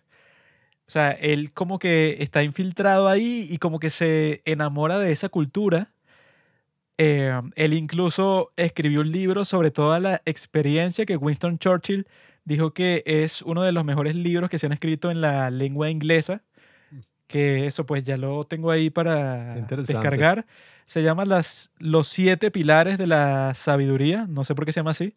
Es como que un nombre es muy serio, así como que para un recuento así de una experiencia bélica que él tuvo. Habrá aprendido unas vainas bien. Sí, coño, será la experiencia más arrecha de toda la historia porque eso, el tipo llegó ahí cuando era la Primera Guerra Mundial, que siempre cuando existen esos conflictos así, bueno, los países que están como que incómodos dicen y que bueno, este es el momento perfecto para crear una insurrección de nuestros amos coloniales. Y al parecer eso fue lo que pasó en Arabia Saudita. Yo no puedo deci- decir los detalles porque no me he leído ese libro, pero ya lo tengo ahí para descargar. Sin embargo, eso pues el punto es que ese Frank Herbert se basó de ahí Por eso que se llama Duna, tiene esa insurgencia ahí de los Fremen, etc. se basó también de eso, pues, o sea, de la cultura árabe, eh, eso pues del Medio Oriente, para todas las cosas que salen ahí, ¿no? Y que lo principal que yo me di cuenta viendo esta gran película de, de, Denis Villeneuve, que yo creo que es una obra maestra teniendo en cuenta todo lo que te dicen en el documental, que eso pues, o sea, yo lo que pensé y que, bueno, ¿quién es el mejor director entre David Lynch, Alejandro Jodorowsky y Denis Villeneuve? Y que bueno, el tipo que eso, pues, o sea, que en realidad pudo llevar esta idea de Dune y producirla. Porque ya conversaremos después sobre la versión de 1984, pero esa versión es una mierda en el sentido, sobre todo, de que eso, pues las cosas que en esta película, la que se estrenó en el 2021, te la cuentan así, eso, con todo un drama, con toda una cuestión así súper eh, intensa, pues, o sea, que tratan de que tú en verdad sientas algo por los personajes. En la Dune de 1984 te lo cuentan así, pero corriendo, pues, o sea, Eso sí, un con... vacilón. Eso pues que ya se burlaba la gente solo viendo el principio de esa de 1984. Ya todo el mundo se burlaba y que bueno, cuando una película necesita una explicación narrada al principio, ya te están diciendo que es un desastre, sobre todo por el hecho de que también y que las salas de- cine te entregaban así como, como que una como que un panfleto y que bueno, aquí tienes eh, como que esta explicación de la trama, de las palabras difíciles y tal, para que no te pierdas. Que es que, o sea, ya ahí me estás diciendo que la película es una cagada que... No, y que es así demasiado pirata y que, hola, y que esta es Dune, y que los Araki, no sé qué broma. O sea que es tan así que todos los personajes cuando piensan algo, uno sabe lo que piensan y, Dios mío, me quiere traicionar. Y habla. Que taca, eso taca, taca. pasa en un drama que reseñamos, bueno, hace un par de días que se llama Blue Birthday. Que es eso? Pues esa es una táctica, pero de novela así como que la más... una táctica más básica, bueno, shakespeariana, pues, el- ¿eso cómo es que se llama? Eso tiene un Soliloquio. nombre, ajá, el- como el soliloquio. Sí, Cuando o sea, que el ay, personaje está hablando solo en una esquina y te dice exactamente qué es lo que piensa y siente. Es que, bueno, eso está muy bien para el teatro y para la literatura, pero para el cine se ve lo más ridículo del mundo. que incluso esas son cosas que eran como para ayudar a la audiencia a seguir la historia. O sea, como que está pasando una cosa y de repente el actor dice, qué loco, creo que me va a descubrir. Y sigue actuando. taca, bueno, taca. Sin tener que desviarnos mucho, porque después es que nos toca conversar sobre esa, pues, pero al principio, el emperador, ¿verdad? Que nos sale en la versión del 2021, el tipo te dice toda la trama, o sea, te la explica como que en una sola frase y que, mira, este, yo voy a hacer que parezca que los, eh, los Atreides se van a tomar este planeta, ¿verdad? En donde está esta especie que es muy importante para nosotros, se la voy a, se la voy a quitar temporalmente a los Harnoken estos, que son como que los super malditos, pues, o sea, de ese mundo. Y entonces eso va a causar un gran conflicto entre las dos familias, porque yo pienso que los Atreides son como que una amenaza personal para mí, que soy el emperador. Y voy a mandar a mi guardia personal para Sí. que los ayude. Entonces yo les voy a mandar algunas de mis mejores tropas, que son estos tipos que son los mejores guerreros de toda la galaxia, para que cuando ustedes peleen contra los Atreides, los destruyen completamente y así todo saldrá bien y mi reino se mantendrá. O sea, el tipo dice una frase así larguísima y explica toda la trama. Y yo, qué, qué mierda, porque si eso, si ves la versión de Denis Villeneuve, Aquí lo, que- lo que pasa es que eso empieza así como que todo místico, así como que el gran desierto de Doom, aquí crece una especie y tal, o sea, como que te dice lo esencial al principio, que eso bueno es perfecto, ¿no? O sea, que tú ya desde el principio, si la película empieza de esa forma, ya tú dices y que bueno, te está diciendo qué es lo más importante, a qué es lo que le tienes que prestar atención en este conflicto. Y lo principal es que, es que te explica que, que, bueno, está este compuesto químico que lo llaman la especia, que solo se encuentra en este planeta que se llama Arrakis. Solo está aquí. Está en la, en la arena, ¿no? Y ese compuesto tiene dos funciones. Una función que es la que le da el pueblo Fremden, que es el que vive en todo este desierto. Es una droga psicodélica, pues una sustancia que cuando tú entras en contacto con ella, tiene como que esta cualidad mística que te hace tener visiones, alucinaciones, y para este pueblo, los Frenden, los nativos, es como que una sustancia sagrada. Sin embargo, alguien descubrió que si tú usas esa sustancia, ¿verdad? Curvas el espacio-tiempo, así estilo Einstein, y eso te permite viajar sin moverte. O sea, tú como nave espacial tú no te mueves, sino que tú curvas el tiempo y así como que te teletransportas a donde quieras ir. Permite el viaje interestelar. Sí, entonces eso, bueno, acorta todas las distancias y que así es que cuentan el tiempo en Doom. Porque... Como el petróleo, ¿no? El petróleo sí, Sí, o sea, es como que la versión del petróleo, pero si el petróleo también fuera LSD, que fuera genial, porque nosotros aquí en Venezuela tenemos las reservas de petróleo más grandes de todo el mundo. Somos los Fremen. Entonces yo, no joda, yo me estaría metiendo, estaría tomando petróleo todos los días, o sea, más de lo que ya lo hago. There Will Be Blood sería una película muy distinta que es una gran idea, pues, o sea, porque luego les contaré cuál es el rol que ha tenido las sustancias psicodélicas en la evolución del ser humano de mono a hombre.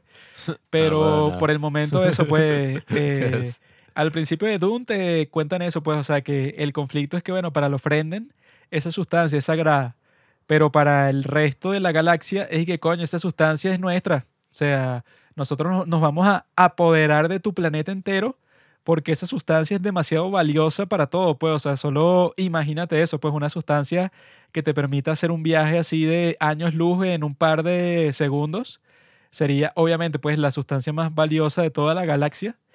Y que bueno, estos tipos y que dividen el tiempo, ¿verdad? Cuando se creó la asociación, la guild, para manejar todo este proceso. O sea, cuando fue la primera vez pues que curvearon el tiempo usando esta sustancia, para ellos fue el momento que dividió el tiempo, como, como para nosotros ese momento fue el nacimiento de Cristo. Entonces eso, bueno, tiene todas sus implicaciones, pero en realidad eso, la película, cuando dice que están en el año 10.000 y pico, en realidad eso, pues, o sea, si lo juzgáramos con nuestros estándares de este mundo real, pues, o sea, sería el año 23.000 algo. Entonces, o sea, la historia que te cuenta, esencialmente eso, pues, o sea, es de ciencia ficción, ¿no? Porque es en el futuro. Pero yo lo que vi es que la historia en sí, o sea, la trama, es una combinación entre Lawrence de Arabia y Henry V de Shakespeare. O sea, porque todas esas historias medievales tienen casi que el mismo tema, pues, que es como que el rey después de mucho tiempo era el gran rey y por alguna razón murió y cuando eso pasaba, siempre había un gran conflicto, pues, y que no, bueno, el próximo rey será el tío, o será el primo, o será el hijo, o sea, existía como que una mini guerra civil para definir eso, ¿no? Entonces, en, este caso, ¿verdad? Eh, la historia principal, el protagonista es nuestro gran amigo Paul Atreides, que lo interpreta... Paul Muadir. Timothy Chalamet, que bueno, a mí me parece un actor de mierda porque el tipo eso, pues viendo esta película, eso, pues que él es el protagonista absoluto, el tipo tiene como tres expresiones, como que, no sé, de dolor, de miedo y ya, o sea, porque el tipo eso yo creo que no sonríe en toda la película, o sea, él como actor es como que bastante estoico, lo cual es chimbo porque es así como que una especie de... ¿Cómo que se llama el protagonista de Matrix? Neo.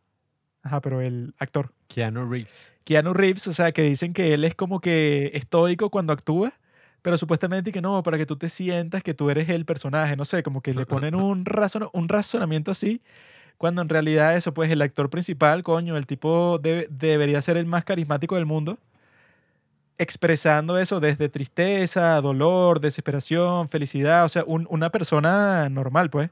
Bueno, es que en teoría sí cuadra, pues escuchando la razón por la que el, director lo castió era como que necesitamos a alguien que se vea joven, pero que al mismo tiempo pueda tener como esta figura de profeta. O sea, alguien que tú te creas como que, ah, mira, sí, se volvió el profeta de este pueblo y tal. Y bueno, Timothy Chalamet más o menos entra ahí porque es súper atractivo y vaina, pero no sé, o sea, yo no, no soy muy fan. no se puede negar que es muy guapo. O sea, sí. si yo fuera padre, ¿no? Y mi hija llega con Timothy Chalamet a mi casa, yo ¿qué coño? O sea, Parece un buen chico. El bicho, esa es otra cosa, claro. El tipo ahorita es como la figura así, como yo le estaba diciendo a Juanqui, como se consideraba Leonardo DiCaprio cuando apareció en Titanic y que todas las llamas así adolescentes y que lo amo, tal, o sea... La diferencia es que Leo siempre ha sido un gran actor. Sí, bueno, porque Leo tiene What's It in Gil- Gilbert Grape y el bicho tenía que sí 13. Leo en Este carajo, cualquier bueno. papel, el tipo, eso, pues, no sé, es que sí, eso, súper convincente.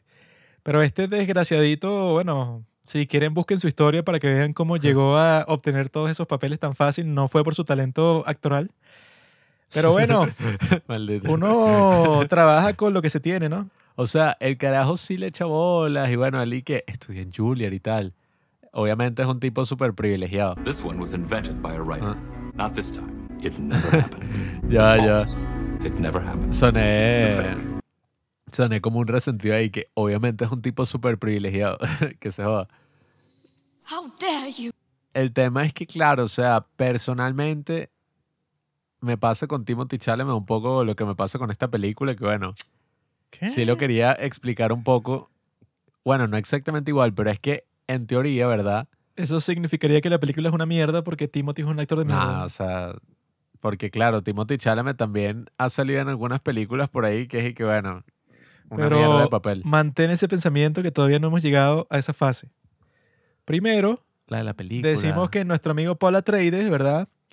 Eh, la parte principal de su conflicto es que eso, pues, el emperador que no sale en esta película, solo hablan de él, lo cual creo que es súper cool, pues, porque eso, pues, así pasa en la realidad, pues, por, por ejemplo, si tú eres un ciudadano del Imperio Romano y vives, no sé, en, en Francia, bueno, en el territorio que el día de hoy es Francia, tú escuchas del emperador así, pero como si fuera un dios, pues, o sea, nunca lo vas a ver en persona porque para verlo tendrías que viajar a Roma, que ese es el caso cuando es un imperio muy grande, que el imperio romano era grandísimo. Ahora cuando es un imperio intergaláctico, bueno, tú nunca vas a ver al emperador jamás. Entonces es cool que lo muestren de esa forma, ¿no? Entonces en este caso comienza que eso, pues, este tipo Leto, que es el duque de Caladan, el planeta este que es- como que completamente acuático, o sea, es como que si fuera un- una isla, así como si fuera Gran Bretaña, o sea, que está como que rodeado de agua por todas partes, que te lo muestran como el- el- el contraste total con, eh, eh, ¿cómo que se llama? Atrakis, at- no sé cómo. Atreides. No, no, no, el planeta... Arrakis, Ajá, Arrakis. Arrakis. Arrakis. Que en Arrakis eso, pues si tú tienes una botella de agua ya eres considerado rico, básicamente. Porque es un planeta totalmente desértico en donde no hay una gota de agua libre así, no sé, que si en un río. Entonces en Caladan comienza la película con eso, pues el duque, su hijo, ¿verdad? Que están como que recibiendo esta delegación del emperador, que es cuando les dan el mensaje que ustedes van a ir a Arrakis y van a reemplazar a la casa Harkonnen. Ustedes son los que van a minar ahora eso, pues el material más valioso de todo el universo entero. Y entonces, bueno, este Leto no es est- estúpido, el duque este. Él sabe que el, em- el emperador no va a hacer eso, no porque le, porque le cae muy bien la casa Atreides, sino porque el tipo sabe que eso, pues él quiere crear un conflicto entre estas dos casas bastante poderosas para que se destruyan ambas, o sea, para que exista un gran conflicto y muera gente de un lado y del otro. De esa forma eso se destruyen entre ellos mientras el emperador sigue siendo ex- exactamente igual de poderoso.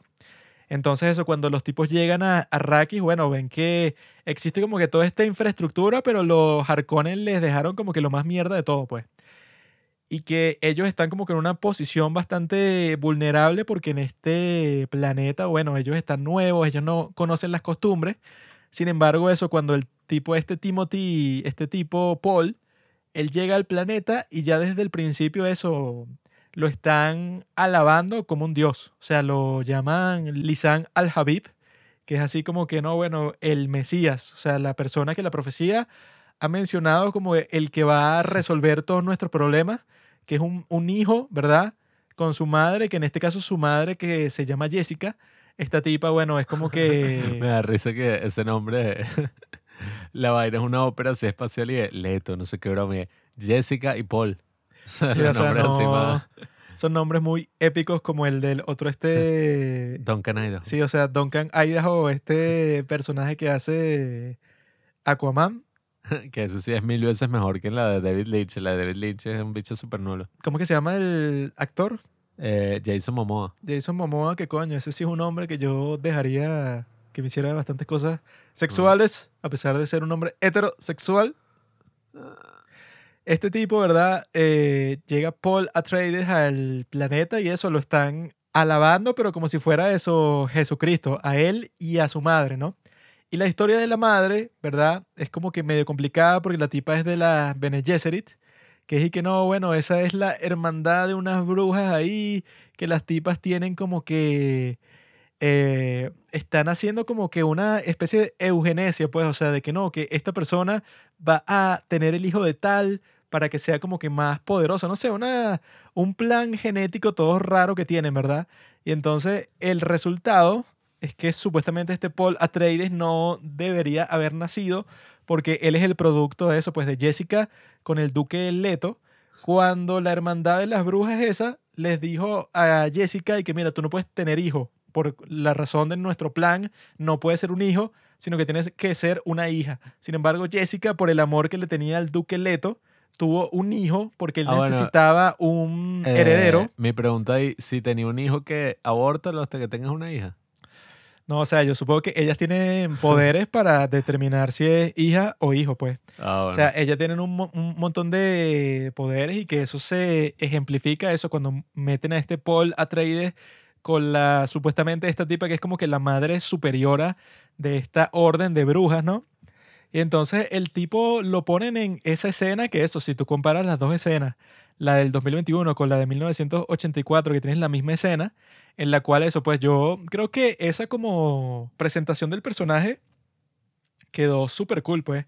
Eso que el tipo lo meten como que en una sala así bastante grande en, en donde está esta bruja suprema y tal. Entonces la bruja, cuando él llega, así como que totalmente grosera, o sea, le dice que ven para acá y tal, pero se lo dice con la voz, que es como que el superpoder este que tienen ellas, que como que cuando te da una orden con este poder, tú simplemente la cumples porque es como que una voz poderosa, pues, o sea, que te trata como esclavo.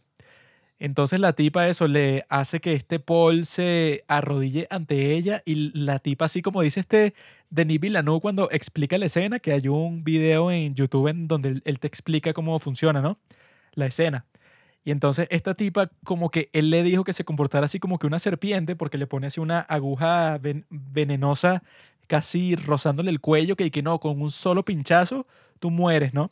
Porque esta es una prueba, ¿verdad? Que él mete su mano en una caja que cuando él pregunta qué hay en la caja, ella le re- responde dolor. Entonces él mete la mano ahí, la mano derecha, y que supuestamente eso comienza a sentir un dolor, eso indescriptible, pues, o sea, como que súper intenso, como si se le estuviera quemando la mano así, pero súper intensamente, ¿no? Para supuestamente medir, ¿verdad? Porque al parecer él tiene como que un gran poder, y ellos quieren medir si esta persona con gran poder merece vivir porque si tú no puedes controlar tus instintos, que en este caso tu instinto sería sacar la mano de un dolor súper profundo que estás experimentando, o sea, si tú no puedes controlar eso, ella dice que, bueno, ser- serías como que un animal.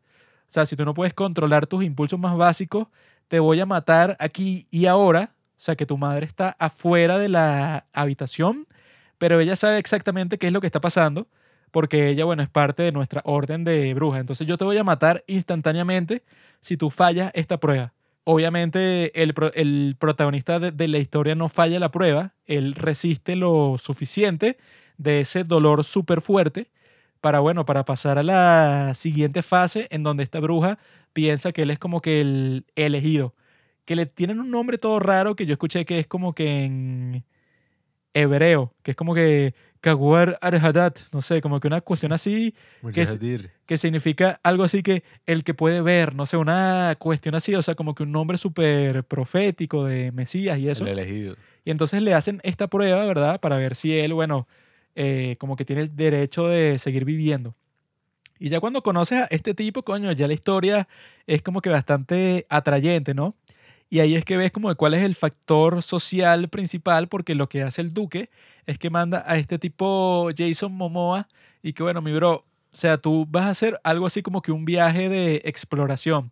Tú vas a ir para Arrakis y tú te vas a infiltrar con los Frenden, que es la tribu, eso pues que piensa que esta especie es como que esta sustancia mística tú te infiltras con ellos para que cuando yo llegue, no llegue a ciegas, sino que ya sepa qué es lo que está pasando.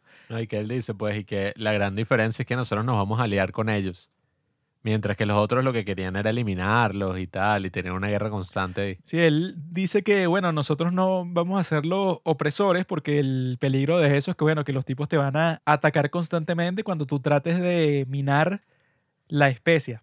Sin embargo, si nosotros eso hacemos una especie de trato con ellos, bueno, todo nos puede salir mejor a nosotros. Entonces él cuando llega a Arrakis, bueno, eso pues tiene que enfrentar, enfrentar como que esta situación sociopolítica bastante difícil que se parece a la que yo conté en mi serie de Juanqui recomienda sobre Hernán Cortés, que yo la escuché hoy, o sea, una parte de la parte 2, porque en esta película, ¿verdad? Cuando el duque con su hijo y con Duncan Idaho tienen como que una pequeña audiencia con el líder de los Frenden, que está interpretado por Javier Bardem, que es uno de los mejores actores de todo el mundo.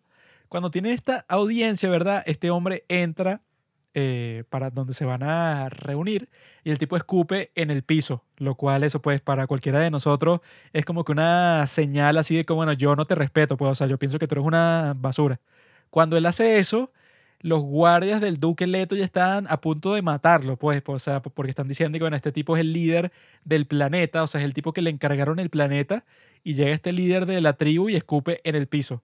Ahí es que Duncan les explica que, epa, no hagan nada estúpido, esto en su cultura no significa una falta de respeto, sino lo contrario, que te respeta mucho porque está como que poniendo humedad en el ambiente con su saliva, ya que como el agua es muy escasa en el planeta, hacer eso significa como que una muestra de respeto. Entonces, esa clase de cosas, eso, esas interacciones que si tú no entiendes la cultura se puede ir todo a la mierda, pasa exactamente en esa sección que yo hice, la de Hernán Cortés, porque cuando él conoce por primera vez al emperador Montezuma, el tipo, bueno, eso pues lo saluda y tal, y el primer instinto de Cortés es abrazarlo. Y cuando él intenta hacer eso, todos los guardias lo detienen porque nadie puede ver a los ojos a Montezuma y mucho menos tocarlo. O sea, eso sería así como que ya eso, pues el tipo lo consideran como un dios y tú lo trataste de abrazar. O sea, este es un tipo magnífico, pues un tipo divino que un tipo extranjero como tú no puede ni, ni casi que ni dirigirse la palabra. Entonces, e, e, eso pues es algo que pasó en la vida real algo que siempre pasa eso, pues cuando se conocen dos culturas totalmente distintas y que este Frank Herbert, ¿verdad? Como se inspiró en eso, en lo de Lorenz de Arabia y que él dijo que eso, pues, o sea, que supuestamente el mensaje principal de su libro es que no creas que los líderes, por ser líderes, tienen como que una sabiduría magnífica eh, que está como que por encima de todo mal, sino que desconfíes, pues, o sea, de la gente así poderosa, los que son líderes político, porque te muestra eso, todo ese conflicto, ¿verdad? Que es como que bastante común, que si en, en monarquías, en obras de Shakespeare, así que es y que bueno, el emperador tenía esta estrategia, pero es una estrategia que él no la dice así como hacen la de Dune de 1984, porque la idea es que sea como que lo que llaman así poder débil, o sea, poder diplomático. Entonces, cuando el tipo hace esto con estas dos casas, ¿verdad? Es como que una estrategia que a él, si quieren mantener el dominio pues, de su imperio, le queda perfecto porque los tipos se explotan en una, una batalla, eso pues que cinematográficamente fue espectacular. Y lo que pasa después es que, bueno, como toda su casa fue destruida, la casa de los Atreides, que, que ellos supuestamente rastrean su linaje hasta los antiguos griegos. Échale bola. O sea, están ya en otro planeta y todo, en Caladan, y los tipos y que eh, rastrean su linaje y que no, y que de los hijos de Atreo, que viene desde la Iliada, que, que no, Agamenón, o sea, todos eran parte de esa cultura y supuestamente los Atreides son como que los descendientes de ellos. Entonces cuando los destruyen a todos, como que lo que le queda a Paul Atreides y a su madre es unirse a los Fremden y la película termina cuando ellos se unen a los Fremden. Y bueno, esperamos mucho la parte 2 porque eso pues yo creo que hablando ya generalmente de la película, yo creo que fue una gran obra maestra, sobre todo cuando tienes la comparación directa con la vieja y con los temas así como que sociopolíticos de la historia, pues, o sea, que tienen como que todas esas cuestiones de intriga, pues, y de, de, de guerras de este estilo por el poder y toda esa cuestión. Yo creo que la forma en que Denis Villeneuve hizo toda la historia, o sea, la forma en que expresó todo esto, bueno, que será muy, muy difícil tratar de que esta sea una película coherente, porque la de 1984 no es coherente en lo absoluto. Eh, trata de eso, pues, o sea, como que pasar por encima de todos, no se preocupa en el dramatismo del, de la historia y que eso lo puedes ver comparando la escena, ¿verdad? En que este gusano gigante se va a comer como que esta máquina que mina la especia. En la, minutos. Sí, en la película de 1984 es que, ah, mira, viene un gusano, Mm. aterriza frente a la minadora esta, dile a la gente que salga de ahí, que se meta en nuestra nave y ya. Ellos se meten en la nave y la gente se va y fin, esa es toda la escena. En cambio, en la del 2021 es que no, bueno, tienes que acercarte ahí, pero la gente no sale rápidamente, entonces este Paul sale como que a buscarlos a ellos, sin embargo, como que se queda hipnotizado por la especia, o sea, que está en todo ese terreno, y empieza a soñar con los Frenden, a tener estas visiones que él tiene en sus sueños, o sea, como que una experiencia psicodélica que el tipo que es como que el protector principal del duque lo tiene que rescatar a él y cuando lo está rescatando se empiezan a hundir en la arena porque ya viene el gusano, que ese efecto está súper cool, pues, o sea que cuando el gusano está cerca, como es tan grande, como que el tipo eso pues crea como que ese efecto de arena movediza. Sí, Entonces es que ellos en ese entran- caso sí es que sí real, pues Sí, los efectos ellos- parecen reales. entran por poco a la nave, o sea, el tipo que es el protagonista casi se muere ahí, pero el tipo eso avanzó su personaje a través de esa escena que es súper dramática, que tiene como que todos esos momentos, así que tú piensas y coño, o sea, te está mostrando cuál es la realidad del sitio, porque eso, pues, o sea, cuando viene como una especie de nave para recoger a la minadora, pero se dan cuenta que la nave está como que defectuosa, porque los Harraken le dejaron como que la infraestructura más mierda que tenían para que ellos fracasaran en, su misión de minar la especie. Pero en la de 1984 nada de eso pasa, o sea, no existe ninguna nave diseñada para llevarse la minadora, que fallan y por eso es que ellos tienen que intervenir. No pasa nada de eso, sino que resumen todo, o sea, tratan de re- resumir todo en las dos horas y media que dura, cuando en esta, la de Denis la del 2021, sí se concentran totalmente en que eso, pues, o sea, en darle como que el dramatismo que se merece toda la historia. Que bueno, que eso, pues, o sea, que yo pienso que en todo lo que respecta a las, a las actuaciones, a la cinematografía, a las formas, sobre todo, o sea, que eso yo creo que es lo más importante, pues, a cómo construyen la historia, cómo estructuran todo lo que está pasando para que uno en realidad eh, como que le tome importancia y se preocupe por lo que pasa, pues, porque yo en la de 1984 me, o sea, no me importaba absolu- absolutamente nada, porque todo pasa como que en una velocidad express, pues, o sea, no se concentran en nada. En cambio, en esta del 2021, yo qué coño, yo qué, qué les pasará ahora, o sea, cuando destruyen toda la casa a Atreides, como que tú sí lo sientes en verdad porque es como que poco a poco, o sea, tú vas viendo como que todos los factores, vas viendo que los van a atacar, te enteras del traidor que tienen entre sus filas, o sea, es algo que narrativamente está construido muchísimo mejor y que eso, pues, o sea, yo creo que la parte 2 va a ser todavía mejor porque esta yo, yo la veo como una especie de Batman Begins, que después de Batman Begins, que fue buena, pero después viene The Dark Knight, que es en donde cuentan como que la cuál es la parte así más esencial de la historia, que yo lo que he visto eso en mi corta investigación, es que la parte que viene en Doom es que, bueno, que este Paul se convierte en el líder de los Frenden. Bueno, la visión que él tiene, ¿no? En la película. Si él activa lo que llaman el yihad, o sea, la guerra santa, que yo vi eso, pues al final de la historia de Dune, ya eso, pues cuando pasa todo lo que tiene que pasar, el planeta Arrakis y los Fremden se convierten como que los jefes de toda la galaxia. O sea, que los tipos como que comienzan una guerra en donde mueren que si cientos de millones de personas. O sea, una, una guerra así, pero a la muerte, pues quieren matar a todo el mundo con el liderazgo de Paul, que el tipo se cree ya un dios empiezan ese conflicto y no termina hasta que los tipos son los reyes, así, los emperadores de toda la galaxia. Que eso, bueno, obvio que no creo que lo muestren en la parte 2, pero yo creo que la parte 2 promete muchísimo. Bueno, es que, a ver, la película a mí sí me pareció muy buena. O sea, yo viéndola, sobre todo el momento que más sentí fue cuando fue toda esta guerra y vaina y la explosión y explotaban todo. Yo estaba como mierda. Pero no sé, o sea, no puedo evitar sentir, o sea, y eh, tengo que hablar con completa honestidad. La mejor forma de escribirlo creo que sería de la manera más sencilla, que es como que huevo sin sal.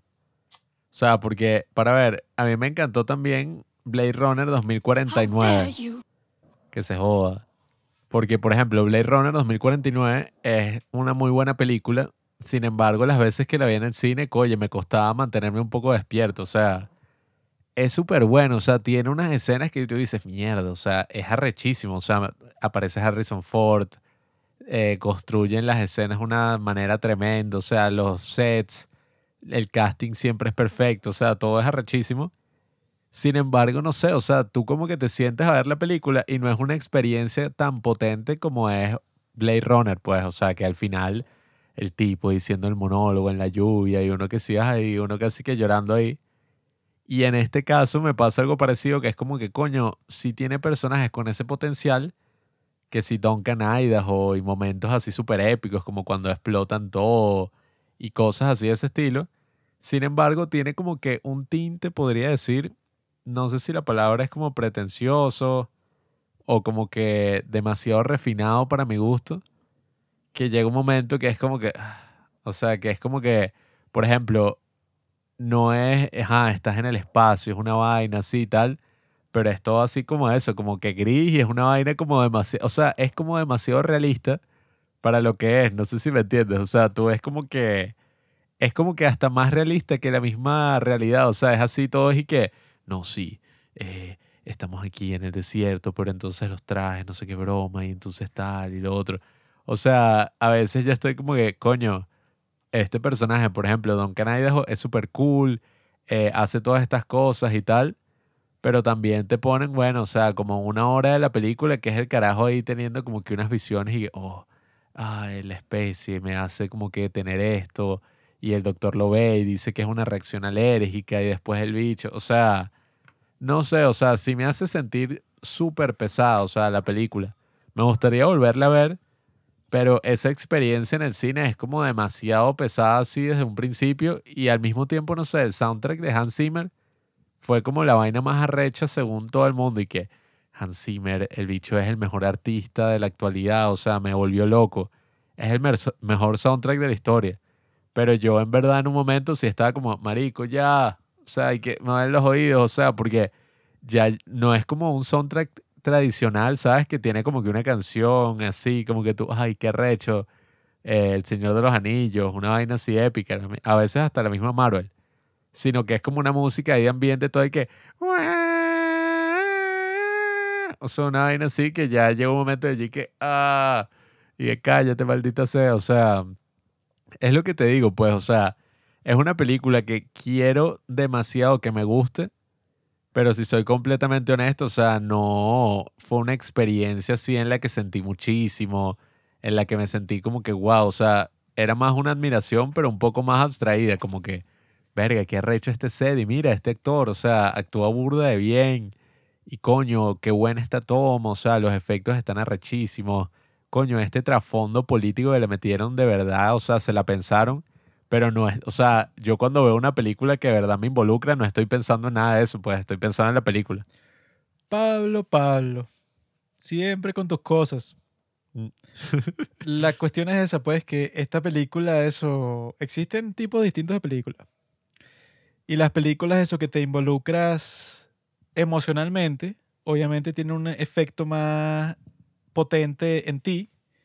Sin embargo, eso, pues, esta película Dune, creo que ese no era su objetivo, pues, o sea, no era el tipo de película así para que tú pienses que los personajes y que no, yo me involucré mucho con los sentimientos de Duncan Idaho y cuando murió, bueno, me sentí mal por tal y tal, sino que este es más como que una película así, eso, pues, yo creo que esencialmente política y social así, en cuanto, bueno, que sí, como que el elemento principal, eso de que Paul Atreides y que no, bueno, el tipo se va a hacer parte de esta nueva cultura que no tiene nada que ver con la que él conoce porque él viene de un planeta que es como que un mar completo cuando llega a un desierto, o sea, algo que sería completamente distinto para él, pero la profecía dice que, o sea, que es un tipo que viene de un sitio totalmente distinto, sin embargo, cuando llega, como que él ya está adaptado a todas las costumbres del sitio, pues, de Arrakis.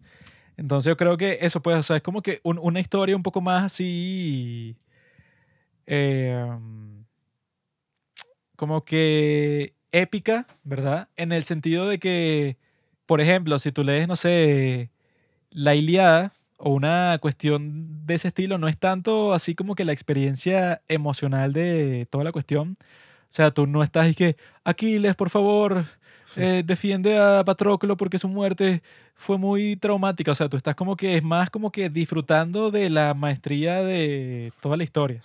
Y en este caso eso, pues, o sea, yo creo que teniendo como que tratando de interpretar, pues, o sea, como que la historia del libro, que dicen que es bastante compleja, pues, o sea, con todo eso que te está mostrando, con ese aspecto político, pues, o sea, que es difícil que si eso es lo principal de la historia, sea como que súper entretenida. O sea, por eso es que la versión de Jodorowsky, como lo explica en el, en el documental, era algo que parece totalmente distinto. O sea, el, el tipo le vio más como que el sentido místico, como que al final el tipo, eso, cuando Mm. Paul Atreides moría, entonces eso era como que la liberación de todo el planeta y todo se convertía en la misma conciencia y el mismo planeta en sí tenía conciencia. O sea, algo como que totalmente místico que no tenía mucho que ver con la historia en sí. O sea, que eso, pues que el mismo autor dice que tiene un mensaje como que más político y eso. Pero yo creo que es más como que algo así tipo House of Cards, pues. O sea, que es así como que se enfoca en varios aspectos, así como que más rutinarios y no tan entretenidos de la política en sí. Que eso, pues, o sea, tú viendo House of Cards también es una experiencia un poco distante. O sea, Coño, que eso es que, un poco más emocionante. o sea, que tú no estás así y que, no, bueno, yo apoyo esta legislación porque va a ser importante para los profesores que están en huelga. O sea, son como que unos eh, conflictos así que no son tan directos como en otras películas, eso como en Star Wars, pues. Que, que bueno, este tipo, Luke, está luchando por su vida y dándose cuenta de que toda su existencia es una mentira, pues. O sea, es algo como que totalmente pasional, pues, así de más de teatro y eso. Pero eso es lo mismo que pasa eso. Si, si tú ves así en persona la obra esta de Henry V o algunas otras obras de Shakespeare que se enfocan más en toda la parte así política, pues, y que quién va a ser la persona que será el sucesor del rey, o sea, que se enfoca en todas estas cuestiones de intriga y de mo- movimientos políticos de este estilo que verlos en acción no son como que tan apasionantes.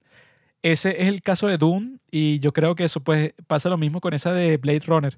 Que en Blade Runner eso pues, o sea, te están mostrando un mundo así futurista, que la gente está como que totalmente apartada de la realidad. O sea, que eso, que el tipo este, Ryan Gosling, el tipo llega para su casa y el tipo la, la pasa bien con una computadora, pues. Es que en esa misma de Blade Runner eh, pasa un poco parecido el tema del protagonista que, o sea, el carajo no tiene ninguna emoción, pero pase lo que pase, pues, o sea, el bicho, no sé, matan a la protagonista y la- el bicho como que, o sea, que si medio frunce el ceño, pues, pero no es como que verga, el bicho se puso a llorar y tal. O sea, no es como una escena así súper, ¿sabes? Porque claro, o sea, es un poco lo que comentamos con Tenet de Christopher Nolan en su momento cuando sacamos la reseña, que nosotros decíamos que no todas las películas tienen que ser una cosa así súper conmovedora, súper sentimental, así, que ay, conecté con el personaje, lloré al final, o sea, no todas las películas tienen que ser así. Sin embargo, en esta, oye, es ese, o sea, sí se siente un poco distante.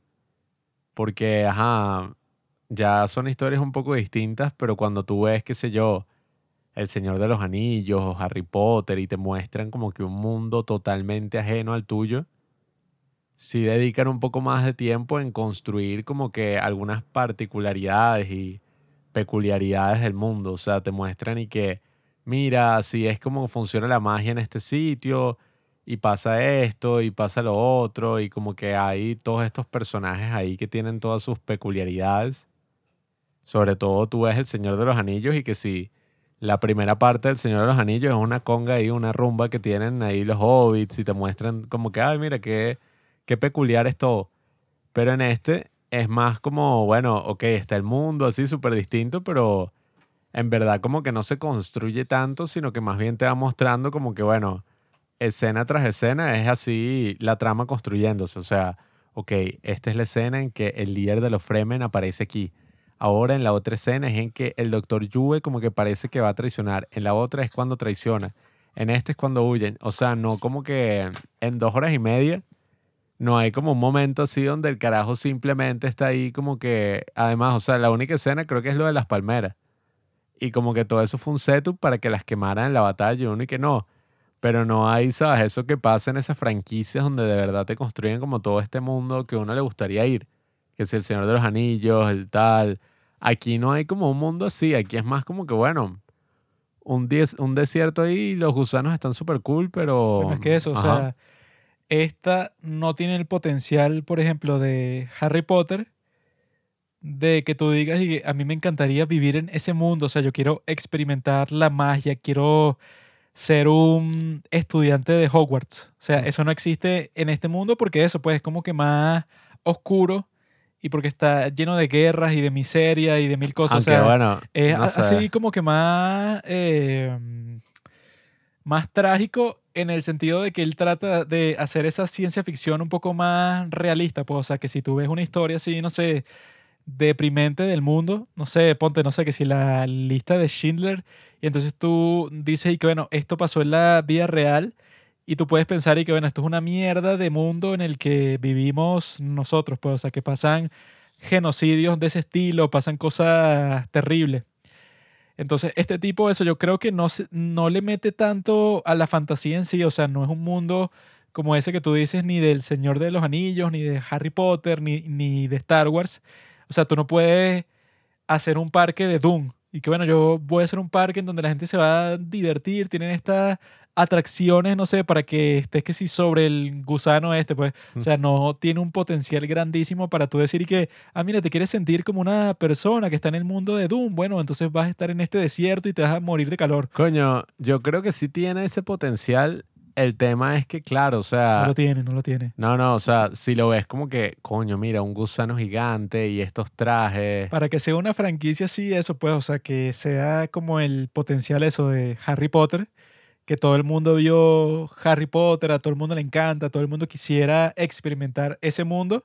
Yo para nada quisiera vivir en el mundo de Doom, pues. Es que no es tanto que uno, o sea, no es tanto como digo, y que me encantaría vivir ahí, o sea, es muy cool sino que digo que es como que, o sea, como te digo, huevo sin sal, como que... Pero eso, o sea, la... Eh, o sea, porque los Fremen, por ejemplo, sí se ve una cultura súper cool, o sea, tienen como su vaina ahí construida, eh, esa pugna que hay, pues, entre los planetas, los Harkonnen, o sea, tienen un concepto así, pues, de, diseño arrechísimo. O sea, toda esa vaina así, el bicho se hunde en la bañera, el otro vuela, es un calvo todo loco, o sea tiene unos conceptos como muy arrechos.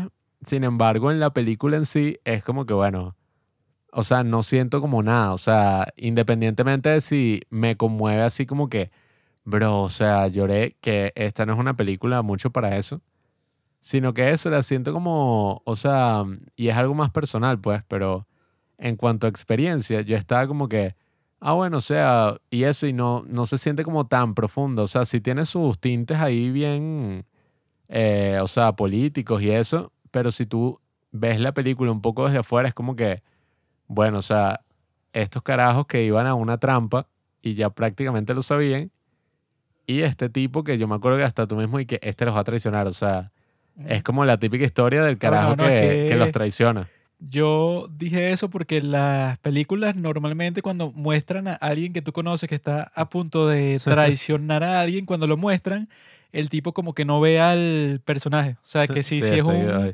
sirviente, él entra para el cuarto, no sé, como que justo antes de hacer la, la traición y como que tú notas y que este tipo está actuando un poco raro porque sabes que el tipo va a hacer algo malo para esa misma familia. Pero eso puedo ser, yo creo que la historia con respecto al libro dicen que es como que bastante similar en el sentido de que este libro es así, pues, o sea, como que un poco seco, Sí, yo vi una poco- reseña que decía eso también. Un poco pesado, pues, o sea, que tú lo lees y no va a ser como que esta experiencia maravillosa, así como que, no, bueno, es que lo tuve que leer en tres días porque no lo pude soltar, pues, o sea, es como que tan apasionante, sí. No es ese tipo de historia y que eso, pues, o sea, transformar ese libro de Doom en ese tipo de historia creo que sería un poco pirata. O sea, Coño. sería así como que tú lo vieras, así que le faltaría algo. O sea, que sería quizá una, no sé, una película distinta que causaría eso, un efecto distinto en la audiencia y eso. Pero yo creo que la forma en que Denis Villeneuve decidió enfocar todo esto es como que eso, o sea, él dice que desde que era niño, este era su sueño, pues, o sea, como que le encantó Dune cuando la leyó y que él siempre como que su objetivo era dirigir una gran película de ciencia ficción que sea así eh, basada en Dune. Por eso es que él dijo que hizo como que Blade Runner, Arrival, ¿verdad? Que las dos son de ciencia ficción para como que prepararse, pues, o sea, para que él estuviera completamente listo para dirigir esta película. Y que eso, o sea, se ve, yo he visto eso, pues como que las entrevistas de él y cuando habla sobre las escenas en la película, en donde él está como que completamente sumergido en ese mundo, o sea, que él como que sabe todos los detalles y el tipo está como que totalmente enfocado en que no, esto tiene que ser los mejores diseños del mundo, todo tiene que ser como que fiel al verdadero espíritu de este mundo, o sea, el tipo como que se obsesionó con esta película con esta producción, o sea, que él dijo que eso, pues, que tenía que existir sí o sí la oportunidad de hacerla en dos partes porque hay demasiadas cosas que contar.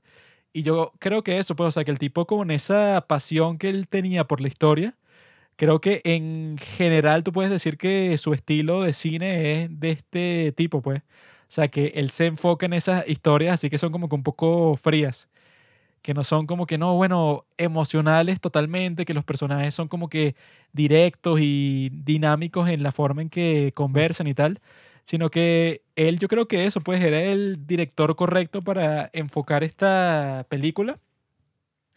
Porque eso, pues, o sea, si dicen que ya la historia en sí del libro no es como que una cuestión eso, pues, o sea, que tú puedes hacer como que una historia de ciencia ficción más clásica, o sea, así algo tipo Star Wars o cualquier, cualquier cosa de ese estilo, bueno, entonces tiene sentido que la historia, sobre todo si la cuentan por la mitad, como es el caso de esta, pues, o sea, que solo la primera parte, sientes que le falta algo, pero eso, pues, porque le falta la parte en donde este tipo se convierte como que en el líder supremo de los Fremen. Bueno, es que yo creo que a mí me interesa mucho más ver la segunda parte eh, que lo que vi en la primera, porque, o sea, la primera, ¿qué es lo que digo? Pues, o sea, está cool. No es que yo estaba viendo la película y qué mierda, o sea, me quiero ir.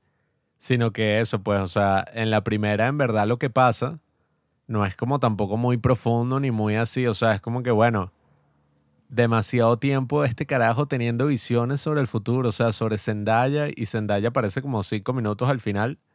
O sea, pero así como eso, demasiado refinado, como que, oh, las- la- el opio me está produciendo un efecto aquí hoy, veo a Zendaya caminando en cámara lenta y puras tomas así, todas show y vaina. Cuando en verdad lo que pasa es como que, bueno, la clásica historia de traición, o sea, como que, bueno, eh, un súbdito traiciona al rey, matan a toda la familia y quedan vivo el heredero porque el súbdito como que lo salvó. O sea, es como la clásica historia que hemos visto mil veces, pues, de ese tipo de, ¿sabes? Sí, como medio Bueno, que dicen que George R. R. Martin también se inspiró un poco en Dune, porque eso pasa en la saga, pues, de la canción de Hielo y Fuego, que es la de- en que se basa la serie de Game of Thrones. Eso mismo pasa como cinco veces, pues. O sea, que eso, pues, o sea, que eliminan completamente una casa, así, una familia noble importante, pero bueno, sobrevive así, pues el tipo que puede ser el heredero y revivir la casa desde el principio. Eso pasa como cinco veces en toda la serie de libros. Sí, es que es como te digo, pues, o sea, de alguna forma ya se veía muchísimo venir y que bueno, obviamente que aquí, ajá, o sea, no va a ser que, bueno, listo, los bichos como que Sí, que recuperaron no la va especie. a quedar todo perfecto y que no, ellos se volvieron ricos Ajá. comerciando con la especie y todo salió bien y que... Sí, o sea, por ese aspecto entonces, por eso te digo que no me pareció como tampoco una vaina y que, o sea, pasé como una semana pensando al respecto, pues como mierda. O sea, en verdad las cosas que dice son demasiado arrechas, sino que fue como que, bueno, estuvo cool, estuvo súper fino, muy bien hecho, o sea, todos los aspectos súper bien cuidados, un refinamiento gigantesco. Pero es una experiencia fría, pues, o sea, es como una experiencia así que tú la ves y te quedas como que, bueno, no tengo como muchas cosas que decir una vez salga del cine. Y esa es la idea, mi bro. Bueno, pero, Cumplió su objetivo. pero igual, o sea, si esa es tu idea, coño. Sea, la idea pienso yo que es esa, pues, porque eso, pues, no es como que una fantasía como que muy complaciente, sino algo más así como que, no, la cuestión política, social, esto es como que una alegoría de algo que pasó en la vida real, que es esa historia, pues, la de Lawrence de Arabia, que me quiero leer ese libro, porque eso, pues, es interesante eso, que llega un tipo así a enamorarse de esta cultura, que eso creo que puede ser lo, lo que yo haga, pues. Yo quizá voy a, Core- a Corea del Sur y cuando comience la guerra entre las dos Coreas, yo estoy ahí como consejero porque yo veo las cosas desde afuera y soy como que uno de los gue- guerreros principales ahí de la caballería cuando van todos hacia el ataque. Creo que eso es probable para mí, pues, o sea, puede ser el Juanqui de Corea. Mm. Coño, esa sería tremenda película. ¿no? Sería una mierda. Juanqui de Corea, yo así que, hola, ¿qué tal? Esta la estaban criticando y que White Savior, no sé qué vaina. Sí, que White Saber Complex y que no, y que tiene que lleg- llegar el blanco para salvar la vida de estas personas indígenas. Son que es otro planeta, weón. y tú estás ahí que no, sí, tal. Ah, no, y que yo vi que, bueno, ya para conversar sobre eso, pues la de 1984, resulta ser que la razón por la cual el varón Harkonnen este, ¿verdad? Tiene como que todas esas pústulas y tiene el cuerpo en sí vuelto mierda, es porque él, ¿verdad? Las Bene Gesserit, que son las de la hermandad esta de las brujas, le dijeron a él y que mira, tú tienes que engendrar un hijo porque ese es nuestro plan, etcétera, ¿no? Y entonces el tipo como que él es homosexual en el libro y entonces él se enfureció y al enfurecerse, ¿verdad? Violó a Jessica, ¿sabes? Jessica, la madre de Paul. Y a partir de esa violación nació Paul. Mm. Ya spoileaste la segunda parte. No, o sea, yo no creo que eso salga Ah, pero entonces la película. no es el hijo de Lito. Leto. O sea, ya, no, espera. sí, pero no. No estoy seguro si estoy diciendo bien la cuestión. Creo que. hmm, déjame ver. No sé si fue que Paul es el hijo de él, sino que Jessica es la hija del varón. Es algo así, pues es como que un caso así raro. De eso una vaina sí, porque. Creo que es Jessica, que es la hija del varón. Fue algo así lo que busqué. Pero el punto es que esa fue la razón por la que él tiene el cuerpo así todo vuelto mierda. Fue porque la hermandad de brujas lo maldijo.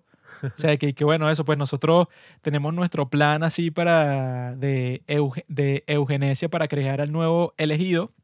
Y tú, mm, o sea, no te importó para nada y violaste a una de las brujas del grupo y bueno, entonces te ponemos ese maleficio para que tú no te puedas mover no- normalmente y por eso es que el tipo tiene como que todos esos aparatos para flotar porque el tipo quedó como que inválido. El bicho ahí con esa cámara como de gas y la otra vaina, la bañera esa negra y... Entonces, eso, en la película de 1984, el tipo tiene la cara llena así de pústulas, pues, o sea, una vaina toda asquerosa ahí.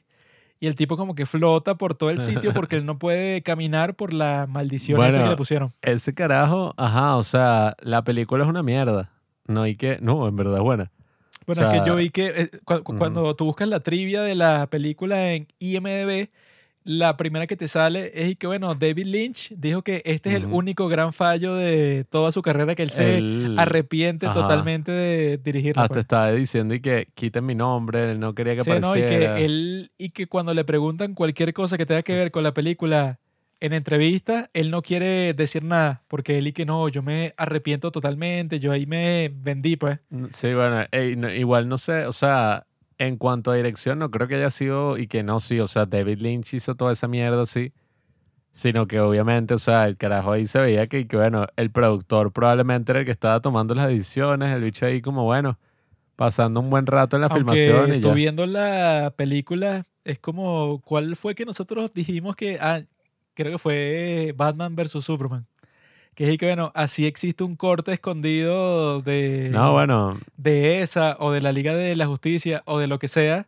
La película en sí que tú estás viendo, todo es una mierda. pues. es que igual, o sea, yo creo que si David Lynch de verdad hubiera hecho una adaptación de Doom, no hubiera sido así, o sea, No, o sea, eso de todas formas nunca iba a pasar, pues, porque ya tiene que ser un proceso totalmente no, o sea, distinto. es que es lo que digo, si Pero de verdad el bicho se lo hubiera tomado en serio. No, él dice que se lo, to- eh, se lo tomó en serio, o sea, que pasó como tres años y medio en eso, pero que llegó un punto que fue y que, ok, weón, hay un gran problema con esta trama, porque hay un montón de cosas que adaptar y no funciona y la gente no lo entiende, y entonces que dicen que todas eso, esas narraciones como la del principio, la agregaron después. O sea, que fue y que, bueno, ponla ahí porque como que la gente no Ah. entiende. Ajá. Y hay partes de eso, pues, cuando suenan los pensamientos de los personajes y que creo que esta persona me está engañando. Eso es una Creo cagada, que tal, eso es lo que más eso- mierda de todo. Dicen que es lo mismo que se de- trató de hacer que en la original de Blade Runner, que, y que la gente al principio como que no entendía ciertas partes y le querían poner un monólogo del personaje No. de Harrison Ford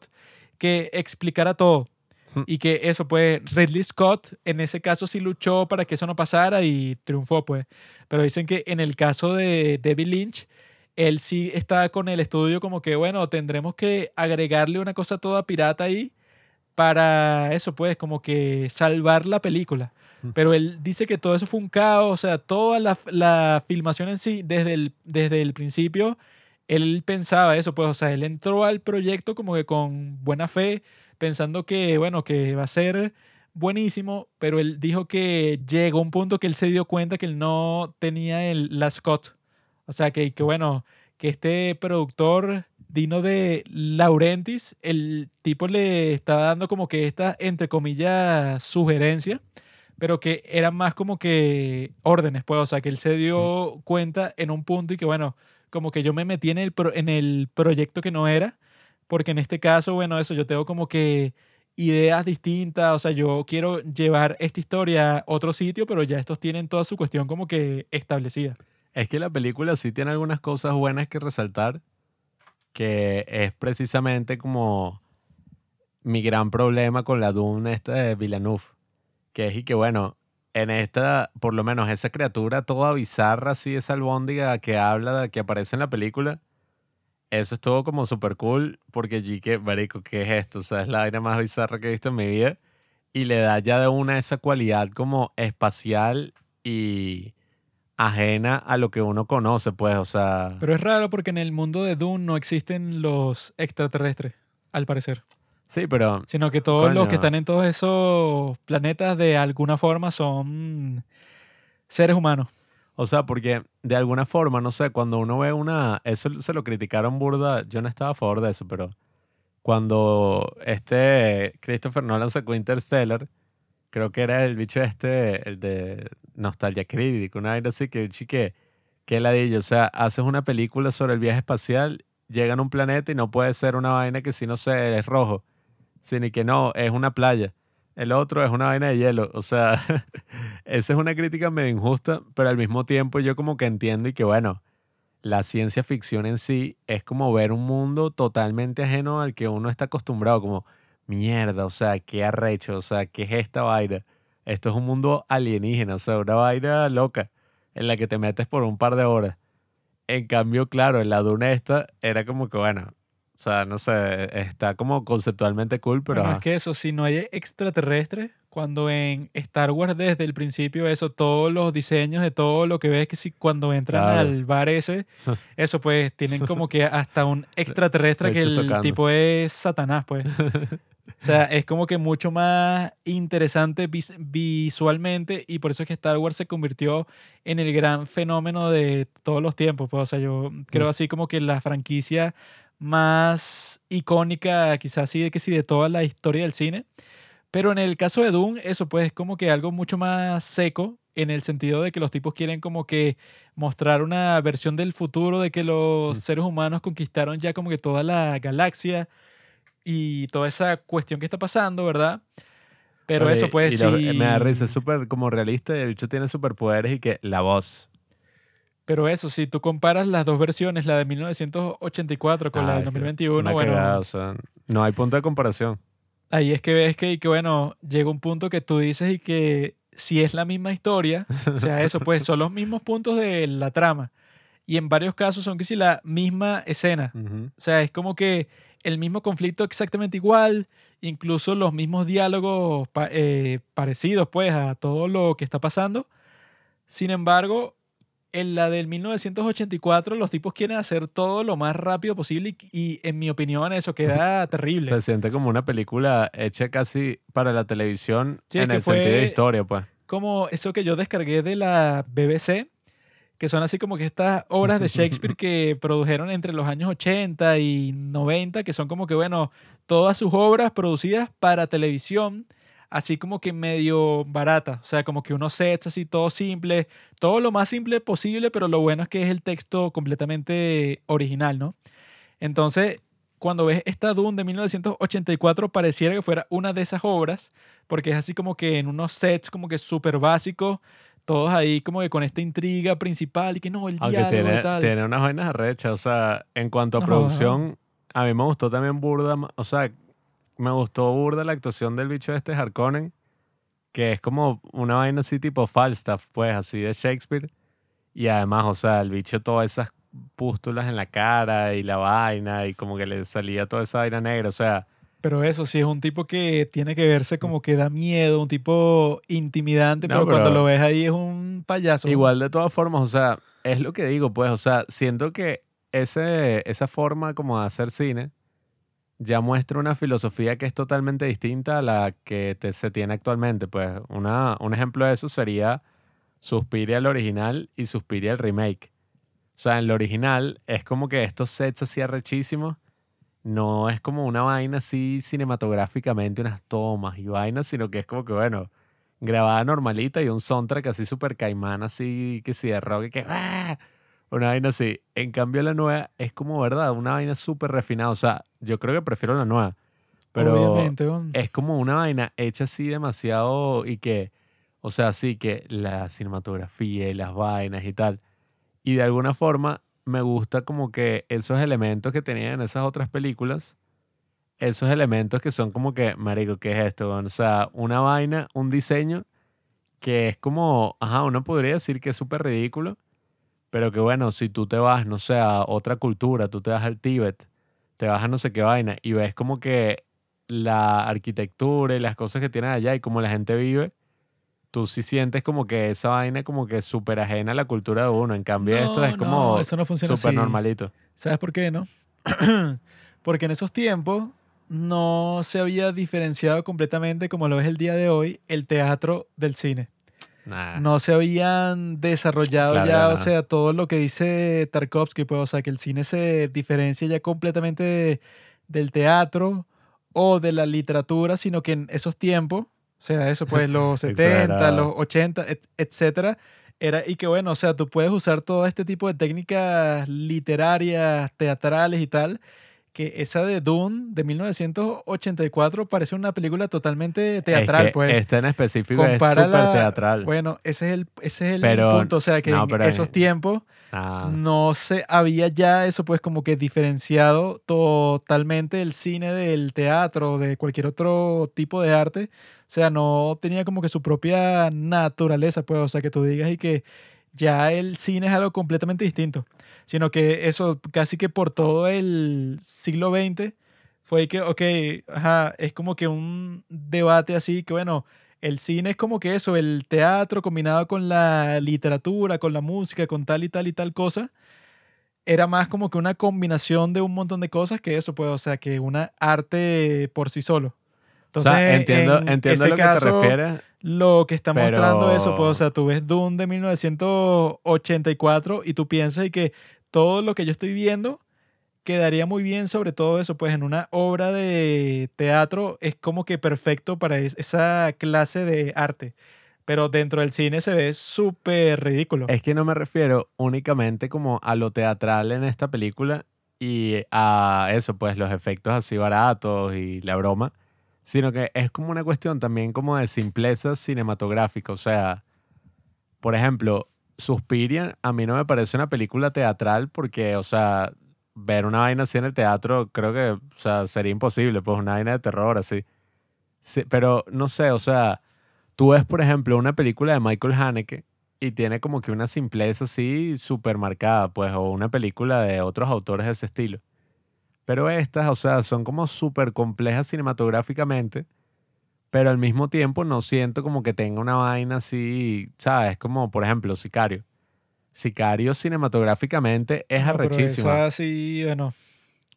Ese es uno de sus problemas de Sicario particularmente, pero esa tiene como 100 problemas distintos. No, o ya sea, comenzando por la historia, ya está la Claro, mierda. pero o sea, es como digo, pues como que mierda, o sea, qué arrecho está la vaina. Sin embargo, o sea, yo veo una película que está hecha de una manera mucho más sencilla y puede que me impacte muchísimo más. O sea, por ejemplo, un drama así sencillito, qué sé yo. eh, yo, lo, yo lo noté sobre todo en la diferencia en cuanto al estilo de esta de, ¿cómo es que se llama? Que es una cagada, la de Netflix, eh, que aparece Zendaya. Ajá. Eh, no sé cómo se llama. Es como el nombre de dos personas, entonces, nada, o sea, La del tipo de Tenet con Zendaya, pues. ajá, que esa está grabada, pero un show y una vaina y la cámara salta y baila y da la voltareta y vaina. Pero yo no siento absolutamente Ah, nada. pero no es tanto eso, sino el enfoque que le dan, pues. O sea, esa misma está filmada así con todo un drama, pero de todas formas tiene un enfoque teatral porque tiene unos puntos y que, bueno, este personaje habla él solo por 15 minutos. o sea, O sea, que eso no pasa sea, en ninguna otra película, pues. No digo tanto lo teatral, porque yo puedo ver una de Bergman y es súper cinematográfica y al mismo tiempo, o sea, grabada, súper sencillo, coño, impacta burda, o sea, tú dices como, verga, o sea, qué arrecho, o sea, y es algo que... Bueno, pero esa comparación es medio bestia. Y que bueno, este tipo que es un- Coño. eso, los que hicieron esa película de Netflix, que bueno, una película toda terrible, con Bergman, que ah, bueno, obviamente cualquier cosa que él haga Coño. puede decir que está súper bien hecha bajo cualquier perspectiva, pues. Bueno, pero es lo que digo, o sea, no sé, es como una cuestión del estilo cinematográfico actual, que es así, pues es como todo es súper pulido,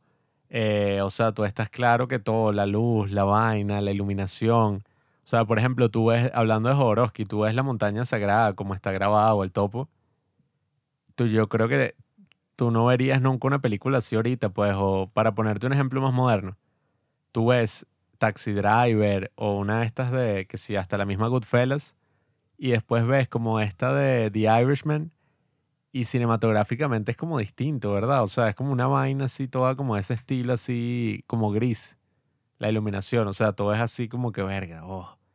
Pero no sé, o sea, no sé si te has dado cuenta de eso o soy yo que estoy así como nitpicky.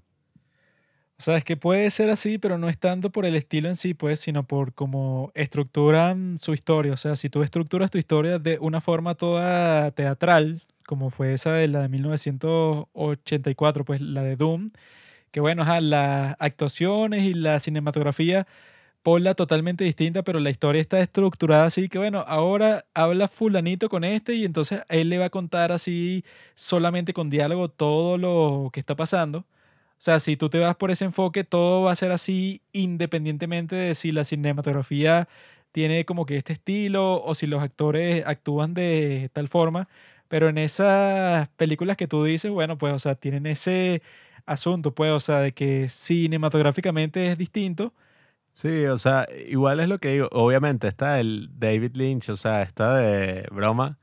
Eso es lo único que resalto, pues, o sea, sí, eso es lo único que tienes que resaltar de una película. Y bueno, me gustó la actuación y el vestuario de este, y me gustó este monstruo que construyeron aquí David Lynch. No, y que ya cuando el Ajá, punto es- que el mismo David Lynch dije- dice que eso, pues que nunca quiere volver a saber sobre la película que él mismo hizo y que Jodorowsky dice en el documental, pues que él no quería verla una cagada. porque se sentía mal, pues, o sea, que alguien como que cumplió su objetivo, pues, o sea, de realizar Doom.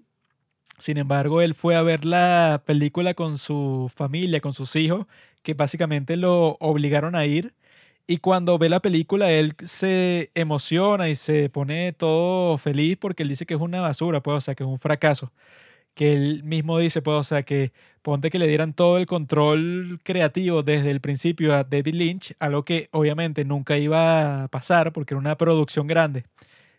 Hubiera sido totalmente distinta porque el tipo, bueno, ves cualquier otra película de David Lynch y no tiene nada que ver con esta, pues, o sea, si tratas de ver toda su cinematografía y de repente ves esta, quedas todo confundido porque, Sí, bueno, no- no, tiene tiene sentido. absolutamente nada que ver. Compara esta, no sé, que si con Mulholland Drive o con Eraserhead, o sea, algo completamente distinto. Algo hasta de esa época, o sea, y que El Hombre Elefante, pues, que es una película de drama y no es muy común así en la filmografía de este, que es una vaina, o sea, Mulholland Drive, pues, mm, puras vainas locas ahí. Y al mismo tiempo, o sea, se nota la mierda de calidad, o sea, sobre todo como te muestran las vainas que en esta película un show construyéndola y que la traición y tal, aquí en 10 segundos te lo dicen, o el, el amor entre el geo y la gea y que te Sí, amo. entre Paul y la mujer esta que, que no, que está en sus sueños, que él está esperando conocerla por todo este tiempo y cuando la conoce, creo que no intercambian ni tres frases y ya hay que te amo, quiero estar contigo para siempre y que no, bueno, ella parece que está embarazada y que ¿qué? ¿Cuándo pasó todo esto? Yo, bueno, yo no sé, yo en respecto hacia Doom, yo lo que espero es que ver, bueno, nada, la segunda parte, a ver qué tal, eh, para poder juzgarla ya desde un punto de completud, que ese siempre es el gran problema, ¿no? Con cualquier película así.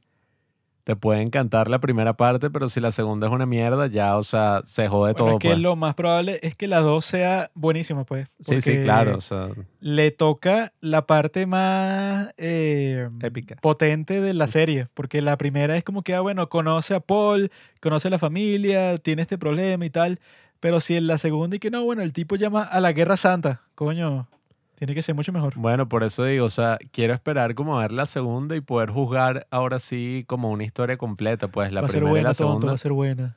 Pero de todas formas, es lo que siento, pues, o sea, uno puede como que, ay, sí, reconocer, pues, que es una buena película y reconocer todos esos puntos técnicos y qué sé yo. Pero a veces también va simplemente como desde lo personal, pues, o sea, si tú te sientas a ver una película y ves como que, verga, está muy arrecho, pero en verdad, o sea, eh, pasa que si no, no sé, o sea, pasan unos días y no es que ya esté pensando sobre esta película o... Jódete, yo sí estaba pensando, así, yo sí estaba pensando. Genial. estoy como que, bueno, o sea, pasó la película y ya, o sea, básicamente no le he dado como que un, ¿sabes? Sentí como eso, mucho ruido y pocas nueces en lo personal. ¿Estás equivocado? Eres un tonto. Es una gran película, genial, es una obra maestra. Nada, nada. Sí, es genial, O sea, es muy no, buena. No, es y que Tiene teatro, tiene amor. la, gran, tiene- la gran lección y que con Dune, o sea, verga, o sea, aprendí que el mundo, o sea, cambió mi visión sobre tal, me sorprendí tanto en esto, fue como que, bueno, ¿Sabes por qué es eso, Pablo? Porque tú eres un niño, tú estás atrapado Ay, en tu infancia. Eso es otra cosa. Uno ve como que estas escenas de los gusanos y todos estos mega efectos especiales y en verdad es arrechísimo. O sea, la vaina es real. O sea, no es como la otra que tú digas, qué mierda de efecto. O sea, aquí de verdad pareciera que fuera real y lo están grabando. Pero no sé, o sea, el asombro así que yo siento con una película como mierda. O sea, qué locura. No está como tan presente. O sea, creo que es algo mismo de, la, de lo que tú comentaste de Doom que es como así súper frío, como así súper... Bueno, sí, o sea, no es muy destacable. Pablo es un hater. Y esos gusanos, bueno, ok, tú puedes tener un asombro, pero la cuestión es esa, pues, o sea, que como serie de ciencia ficción no tiene el mismo potencial en lo absoluto que ni Star Wars, ni Harry Potter, ni nada, porque eso en Harry Potter, ponte, no, la pelea de los magos, o que no, el colegio mágico, o en Star Wars, y que la pelea con los sables de luz, Aquí la la- guerra en tal parte. Aquí, ¿qué es lo más eso emocionante que pasa? Y que te persigue el gusano. Coño, O sea, eso también me molestó. Eso Cuando, potencialmente no puede ser tan apasionante como que A mí me ninguna de esas otras molestó franquicias, pues. cuando empieza el ataque y este carajo, el que hace de Thanos, el actor, como que sale con todas las trompas y ¡ah! Yo ahí estaba empezando a sentir ya y que, mierda, o sea, qué arrecha está esta escena, o sea, verga. Ya empezaba como a sentir ajá, los pelos así de punta y la vaina cuando uno está como súper metido y de repente cortan la vaina y que, bueno, eh, o sea, que el bicho como que, mierda, se viene la pelea, o sea, todos los carajos así los van a matar a todos. A mí lo que no me gustó fueron los escudos esos de mierda, que bueno, que la de 1984 es una cuestión toda bizarra que yo no sé a quién se le ocurrió poner eso, porque se ve de la mierda. O sea, no se ve nada, no se entiende un coño. Pero en la nueva también me, me pareció medio estúpido, pues, o sea, porque eso, pues, se ponen este escudo que de todas formas no sirve para un coño, porque eso, pues, o sea, te dan como tres golpes y ya te jodiste de, de todas formas. o sea, como que a veces sí sirve, a veces no sirve, depende del personaje. Si es el protagonista, sirve perfecto. Pero esa no, mierda te distorsiona toda la pelea porque hay una parte en donde como que los legionarios de la casa Atreides están como que en una escalera, así como que Atreides, todo así gritando así como que ya va a empezar el conflicto y cuando empieza uno no ve un carajo porque ya es de noche y está todo oscuro, entonces los tipos se caen a golpes, pero cada golpe que se dan como que la persona tiembla cuando tiene el escudo ese, pues entonces se caen a golpes y todo se distorsiona y uno no ve un carajo. Pues esa parte sí no, no me gustó, pues la parte de los escudos cuando los usas, que tú cuando se pelean las personas, pues, o sea, que los dos tienen ese escudo activado, uno no ve un carajo. Pero eso, pues, de resto yo creo que es una obra maestra de Denis Villeneuve. Y que eso, pues, o sea, todo lo que llevó la producción, eso, pues, o sea, que el tipo como que consolidó lo que sale en el documental, pues. En el documental demuestran como que no, bueno, sería genial esta historia, toda psicodélica, toda cool. Y que ahí es donde entra, pues, el papel de la especie.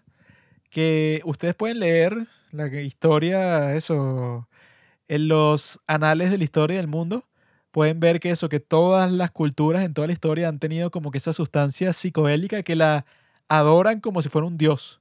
O sea, ya yo he conversado sobre eso, sobre todo en el capítulo ese que nosotros hicimos que se llama ¿Qué es la realidad?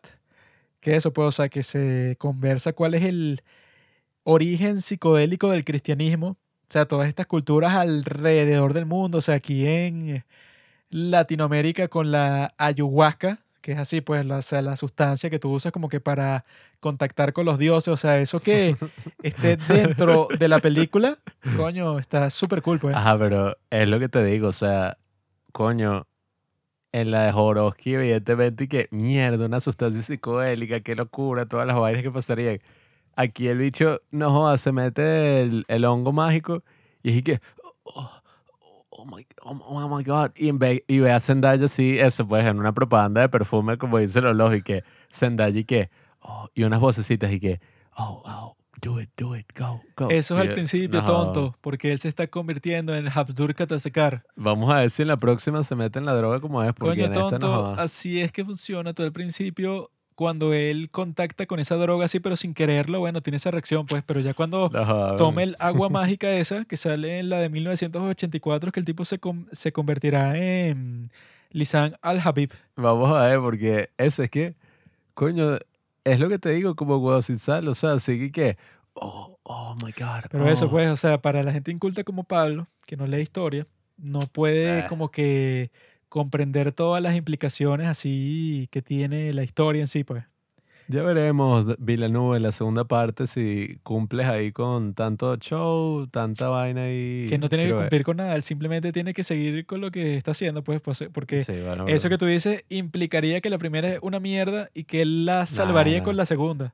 Pero ya, al revés, al ya revés. con esta, coño, el tipo hizo algo genial. Yo digo al revés, y que yo digo, bueno, si le toca ahora Mucho hacer hype. La parte de la guerra, tiene que quedar bien sí o sí, pues. yo digo más bien al revés. Esta pone demasiado hype en la segunda parte, sobre todo en el tema de Zendaya. o ¿Sabes sea, por qué? Porque el tipo tiene confianza que va a ser buena. Porque bueno, eso, pero eso en la o de sea, 1984 las peleas son con pistola. que se ve de la mierda. Ah, sí. Porque O sea, eso no es una película, es una mierda. El tipo dispara y todos se caen al suelo, pero los efectos son de la mierda. En cambio eso, pues en esta usan espadas y todo se ve muy cool, pues. O sea, todo es como que una guerra así real. O sea, no es lo que te digo. Esta, como, o sea, era buena idea, obviamente. Él dice que hubiera sido un infierno. Eso de producir las dos películas al mismo tiempo, que él dice que, bueno, ajá, eso hubiera sido imposible. Pero al mismo tiempo, coño, teóricamente tiene sentido. Porque, o sea, como una primera parte, o sea, Zendaya. o sea, imagínate que no existiera una segunda. Bueno, y que Es eso que dice bueno. mucho sobre la película que a mí, ¿verdad? Que no me cae muy bien ni Deli, Deli- ni Denis Villeneuve, ni Timothée Chalamet, ni Zendaya. O sea, esas tres personas a mí me saben a mierda. Sin embargo, me, me gustó mucho la película. Zendaya no aparece, weón. Eso quiere decir que es buena, pues, porque si a mí me sabe a mierda, Denis Villeneuve me parece un bobo balicón, pero que hizo un buen trabajo. Ujú. Timothée Chalamet, que es un actor de mierda estoico, y Zendaya, que no sé por qué carajo la contratan en tantas películas buenas cuando ese papel debería ser, no sé, que si de Yechi de Itzy, pues, no sé, de una mujer increíble que tú dices de coño. O sea. Si yo tengo visiones con esta mujer es porque es una cuestión increíble. Ella pues. cuadra burda para ese papel porque si es como una especie de comunidad así y tal. No, no cuadra. no ¿sabes por cuadra que qué? sea una tipa así Porque toda y no es que, la bueno. única actriz que tiene esas características No, que puede hacer ese papel. ¿sabes? Zendaya es más fea que el carajo. Sí cuadra, sí cuadra. No, no cuadra. Tú eres un simp. Si ponen a una la bicha que así cuadra como en la ahí otra es como El Fanning, pues. Una tipa que tú dices que mierda. esa no cuadra para esa Sí, sí cuadra. Porque que esta comunidad así como indígena y eh, Javier Bardem, Ay, estos como es negros, un tal. desierto, no, no son negros. Tú ves a Claro Javier sí. Bardem y tú piensas que es negro. No, tú piensas que Mexicano. ¿Qué? Tú piensas que no es gringo y ya, weón, pero el tipo puede Bueno. ser de cualquier otra. eh, O sea, ven como Cualquier Middle, otra raza, Middle ¿no? Eastern. Ajá. Te ponen a El Farid no, joda, y No, no sé, Middle Eh, Eastern. ¿Tú crees que tú vas a encontrar una Zendaya en Irak? Para nada. Bueno, pero más o menos. No, no, no, eso es una fantasía. Ahí Mm. pueden poner, coño, a Beyoncé, weón. Pero eso, pues, eh, yo... pirata. O sea, eso es un. ¿Cómo se llama? O a esta tipa. Si quieres que sea más creíble, pones a la negra esta, ¿cómo se llama? La que hizo de esclava en todo el-. Esa misma. ¿no? Ah, eso quedaría bien en Pones ese a. Lupita Nyong'o, que esa es mucho me- mejor actriz y es como que con ese perfil así que es más negra imposible. Muy mayor para Timothy. A ver, Timothy está con la otra zorra de Baby Driver. Bueno, bro, sería raro y que... Zendaya es una actriz de mierda. Nadie sabe. Esa debe, no, debe tener unos contactos bien arrechos dentro de la industria porque el resto es una cagada. Mucho hype con Zendaya ya se volvió Pero como la eso- actriz así, ajá. Si a mí me da igual el director, el protagonista y, la, y el interés amoroso del protagonista, pero de todas formas me gustó mucho la película, quiere decir que la película es una obra maestra. pues. Eres un poser, piensas y no sientes. Ahora llegó el momento, ya que hablamos de Dune, de hablar sobre eso que les dije al principio, que es eso de... Ahora el gobernador de Virginia es mi amigo Glenn Youngkin. Glenn Dunkin, creo que se llama. Glenn Dunkin. Y el tipo, bueno, eso significa que en Estados Unidos, ahora que mis dos amigos, Robinson y Carlos, viven en Nueva Jersey, Virginia, un estado demócrata que Joe Biden ganó por 10 puntos y ahora el gobernador es republicano. La Cámara de Representantes del estado es republicana.